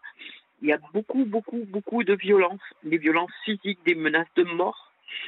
Et, euh, et là, vous êtes dans un logement qui doucement est adapté à mon handicap. Oui. Et puis, vous vous dites, tiens, je vais peut-être partir, mais financièrement, ben, je ne peux pas partir. Il euh, n'y a pas assez de logements et je pense que c'est pas que en Charente-Maritime. Et donc, euh, moi, je vois euh, certaines personnes sensibles qui, se renferment, qui se renferment et qui sont aussi malheureuses que moi. Et, et puis, c'est la violence. Je pense que je pense que je vais vous dire juste le, 28 euh, juillet dernier, c'était l'anniversaire à mon, mon, mari. Et donc, euh, j'ai le compagnon de cette dame qui est venu me porter des fleurs en plastique pour l'enterrement de mon mari, Mathilde. Et donc, il me les a euh, lancées dans la figure. Il m'a arraché mon cathéter parce que je suis diabétique et j'ai une pompe à insuline. Et toutes ces violences, il n'y a rien. Il n'y a rien en retour. Personne ne vous protège là-bas, la police municipale euh Alors, la police municipale, c'est pas la peine, et la police nationale en a marre, en a marre de venir euh, disant, ben, pour nous, on peut associer ça euh, à des problèmes relationnels de, voisin à voisin. Oui. et, donc, et le bailleur ne voulant rien faire, on n'a aucune puissance derrière. Voilà, on est. Il n'y a, a, rien. Un, bailleur, s'il nous soutient, s'il soutient plusieurs personnes qui ont, comment dire, euh, ont fait remonter toutes ces informations, toute cette violence, tout le, le, problème de, comment dire, de, de tout l'aspect euh, de, bah, de l'immeuble qui prend l'eau, il n'y a rien. Comme il n'y a rien, et ben, on se sent comme il n'y a rien, bah, les, les, les, mauvais continuent si on si on ne les empêche pas de voilà de, de nuire. Bah, vous savez, un méchant, il reste méchant. Hein. Et, euh, et moi où je suis choquée, c'est que, que la personne en question s'était légèrement calmée et puis que là elle recommence des, des, des trucs de maternelle, je veux dire. Mais qu'est-ce qu'elle a cette euh, personne? Qu'est-ce qu'elle a en fait? Elle est malade? Elle est... On ne sait pas. Franchement, ben, je sais pas. Il y en a qui disent qu'elle doit être euh, bipolaire, mais je n'ai pas l'information et je n'irai pas. Oui, puis les bipolaires, la bipolarité, c'est pas elle, a, le dos large, la, bipolarité, là, si vous voulez, ça n'a rien à voir. Une personne bipolaire. Elle est, en tout cas, elle est méchante. Oui, ça c'est sûr. Oui, ça c'est certain. elle a euh, un vice, un vice euh, qui, qui, fait que, euh, voilà, elle s'attaque à, principalement à, des gens faibles aussi. Faibles, oui. Puisqu'elle s'est attaquée à trois handicapés déjà, dont je fais partie. Et, et puis, elle, elle est contente, elle rit. Euh, j'ai des vidéos où elle, elle rit, mais elle rigole, alors qu'il y a de la violence et qu'elle a poussé les gens à la violence. Euh, voilà, c'est. Euh, peut-être que c'est une pathologie, mais je ne suis pas médecin, je ne peux rien dire. Tout ce que je sais, c'est que pour moi, elle va pas bien et qu'elle n'a pas la place dans où on est. On est à peu près, je pense, 70 70-80 personnes à vivre entre l'immeuble et le pavillon. Euh, il y a des enfants qui entendent des insultes, mais des insultes euh, carabinées. Hein, c'est pas t'es con. Non, non, pas du tout. Je peux pas le répéter ici. Enfin, je veux dire, voilà quoi. Des, cris, des menaces de mort, des, enfin, c'est horrible. Et euh, comme on n'est pas soutenu sur aucun plan, euh, on, est, on est meurtri à un point pas possible. Et on, a beau être solidaires entre nous, ceux qui, ceux qui subissent, mais même notre solidarité ne fait rien avancer. Je ne sais pas si vous comprenez. Je, comprends parfaitement, mais à partir du moment où personne ne vous vient en aide, euh, que vous êtes des personnes en situation de handicap, euh, vous, n'avez pas écrit au maire de la, de, de, la commune vous, vous, ne vous êtes adressé à personne pour vous défendre? Alors, que je vous explique. Le maire de la commune ne se mêlera jamais d'ici. J'ai fait appel à lui il y a un, an euh, un peu plus d'un an et demi pour un, pour un problème spécifique. Et j'ai été mise à la porte de la mairie. C'est quelqu'un ah qui. Euh, c'est quelqu'un qui, euh, même si là, il est contre moi parce qu'il me dit que je suis une menteuse, il m'a, il m'a accueilli le 23 janvier 2022, il était 9h30. J'ai demandé de l'aide en emmenant des vidéos de, de, ce que je subissais euh, par rapport à un chien qui, qui, mangeait toute la clôture, qui affolait mes chats. Euh, j'avais des vidéos et des photos, il les a refusées. Il a estimé que j'avais empoisonné le chien à coups de morora donc euh, sans preuve aucune. Et donc il m'a mis à la porte de la mairie, mais m'a demandé de ne plus jamais remettre le pied dans la mairie. Vous n'avez jamais, jamais utilisé de Morora? Alors, il y a eu du répulsif qui a été employé par mon mari. Euh, il y a eu une plainte. Cette plainte a été classée sans suite étant donné que ce n'est que du répulsif. Mhm. Le producteur, le fabricant, pardon, de ce répulsif nous avait fait des attestations disant que même si on met du répulsif, sachant que nous on a des chats, on en a trois, que ça peut pas faire mourir les chiens. Euh, voilà, exactement. Très bien. Écoutez, Corinne, tenez-moi au courant de l'évolution des choses, en tout cas, parce que euh, malheureusement, on arrive à la fin de l'émission. On aura bien identifié euh, l'endroit dont vous parlez. Euh, mais voilà, vous connaissez le chemin maintenant. Appelez-moi pour me tenir au courant, d'accord? En tout cas, je vous remercie de votre accueil. Je vous en prie. Très Et puis, courage à vous. Et même vos, et même vos collaborateurs au téléphone, ils sont très gentils. Très bien. Eh ben, on vous embrasse et on vous souhaite plein de courage. Au revoir Corinne. Merci, merci beaucoup. Je vous en prie. Chers amis, c'est la fin de votre libre antenne. Nous voilà arrivés au jeudi, c'est-à-dire que demain, vous retrouvez l'excellente Valérie Darmon. Quant à moi, je vais vous souhaiter euh, un bon début de week-end. Euh, prenez soin de vous, prenez soin des vôtres, de celles et ceux que vous aimez. Prenez soin euh, de bien dormir, de vous occuper de vous, de vous offrir de bons moments. Et puis, on se retrouve lundi. Salut